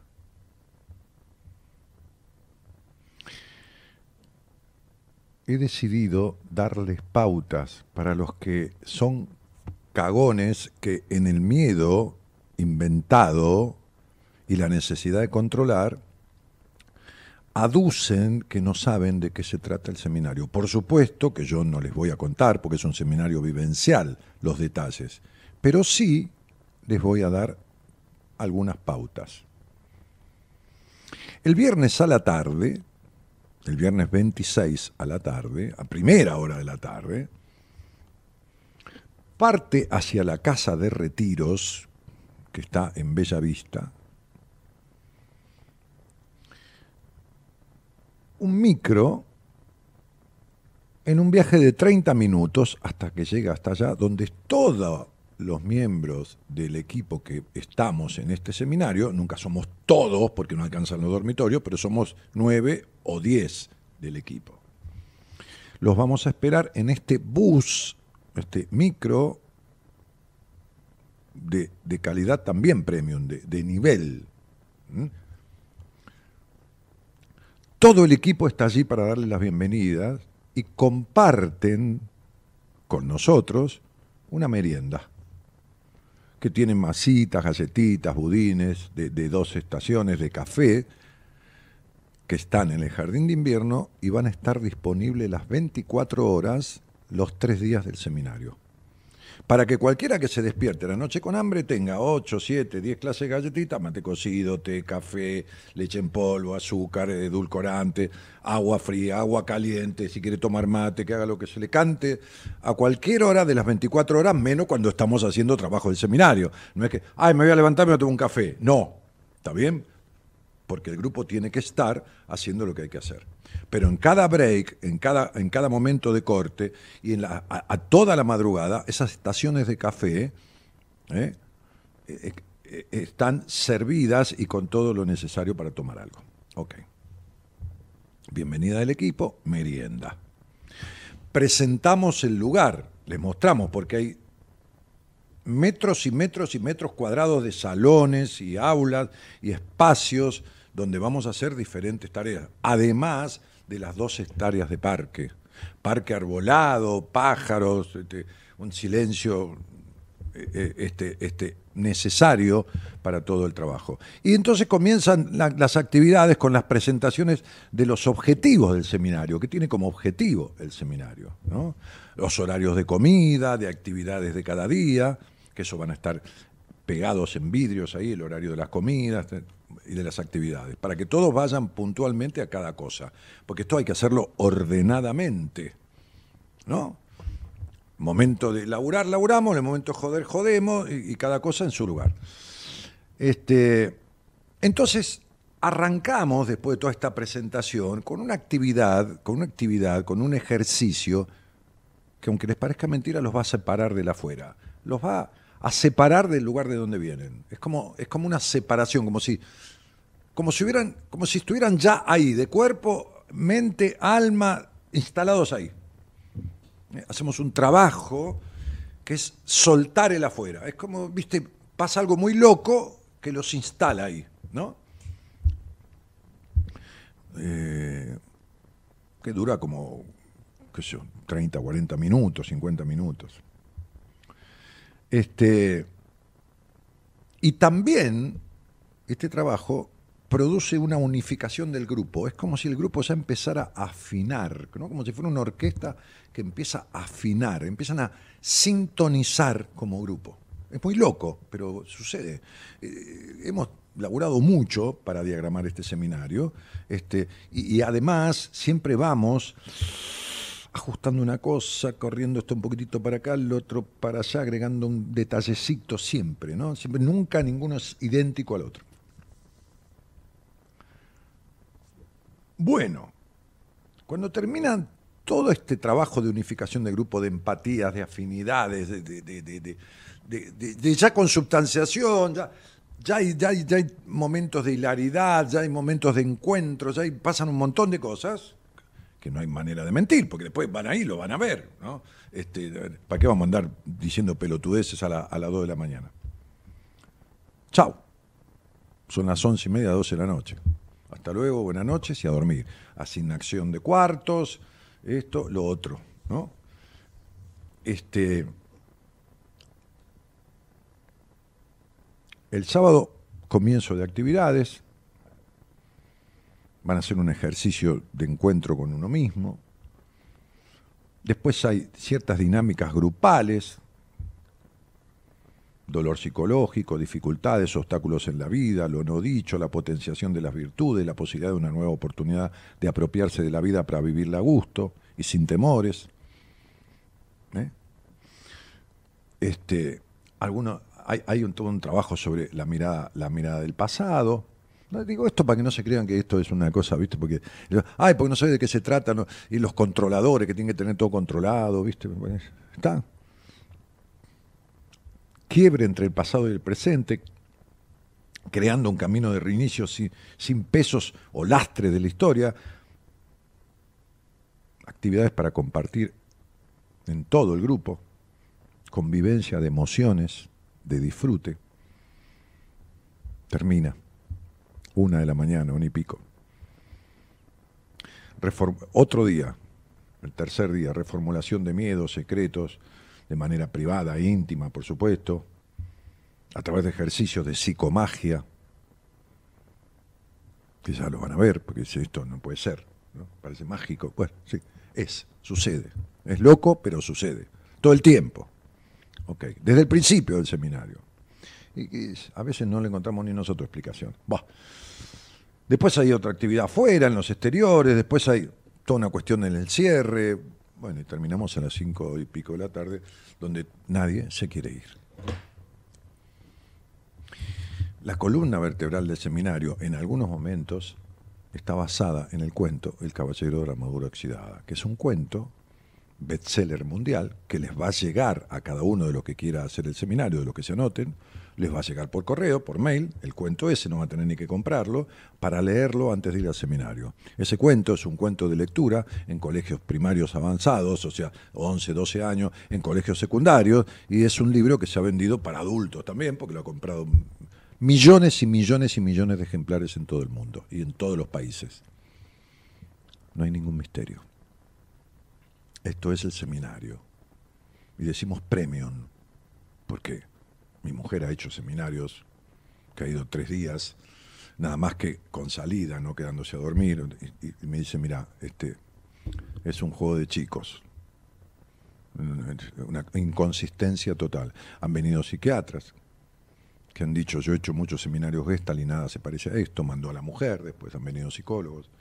Y ha venido gente que, que atiende la portería de un colegio también, ¿eh?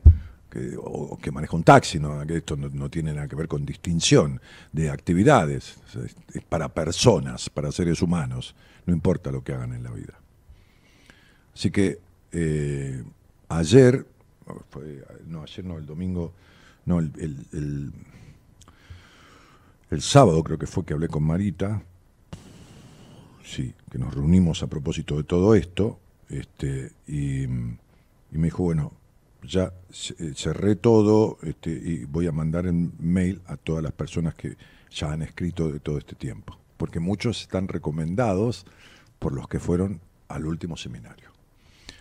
Así que la dirección de mail para escribirle a Marita es marita arroba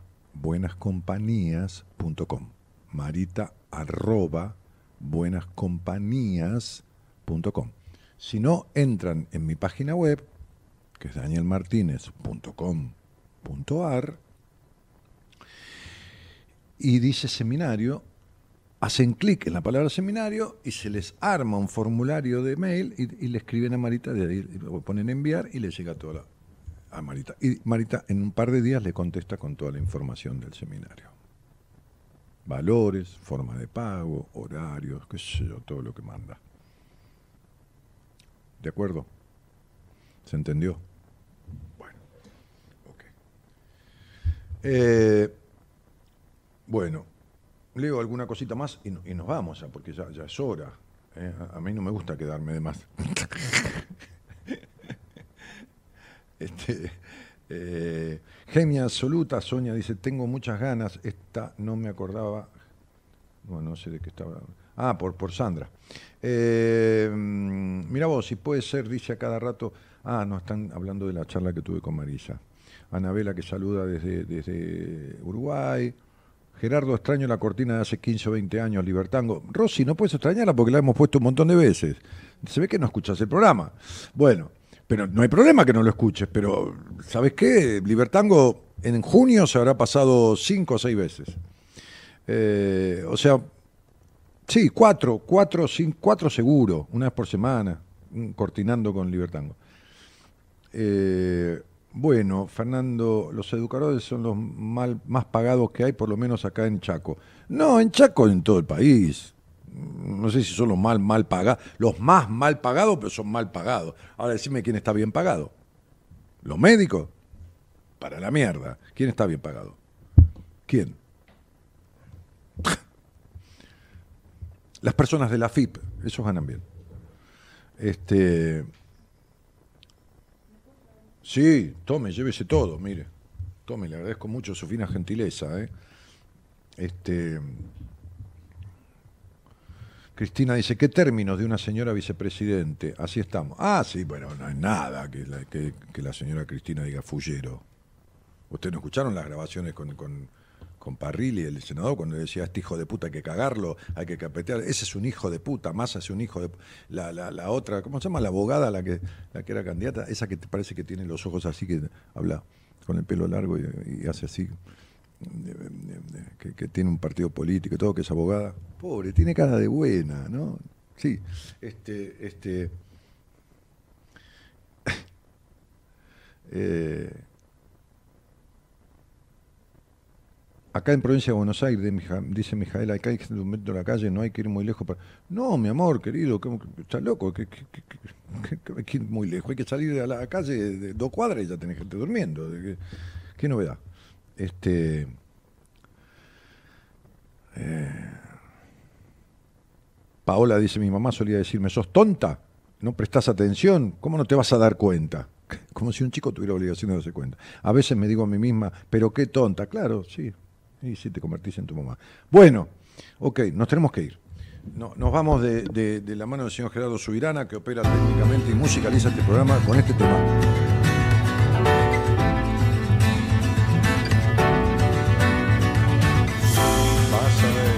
Este es Dressler, ¿no? Sí.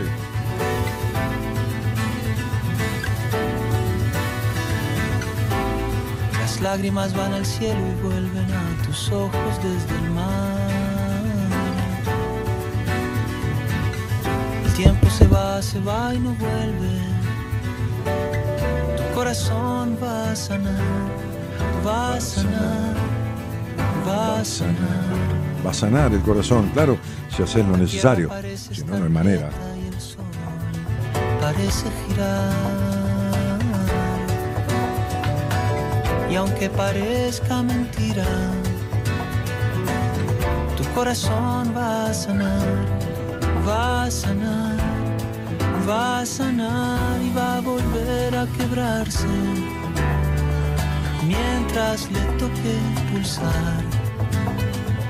Como decíamos, técnicamente operado por Gerardo Subirana y musicalizado por él mismo en la producción Eloísa Noralí Ponte. Sabe porque un día el amor nace, ni sabe nadie por qué muere el amor un día.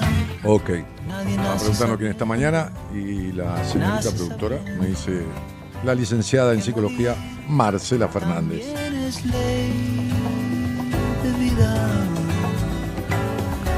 Esto se llama Buenas Compañías, transitando ya los primeros meses de los 31 años en radio. Qué bárbaro, ¿no? Uf, qué sé yo. Mi nombre es Daniel Jorge Martínez. Muchísimas gracias por haber estado. Chau, buenas noches y buena semana para todos. va a sanar, va a sanar. Volverás a esperanzarte y luego a desesperar. cuando menos lo esperes. Tu corazón va a sanar, va a sanar, va a sanar y va a volver a quebrarse mientras le toque pulsar.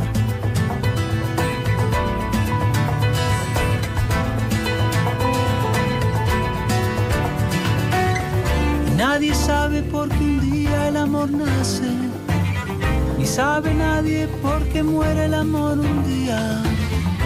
Nadie nace sabiendo, nace sabiendo que morir también es ley de vida. También es ley de vida. Ah, ah.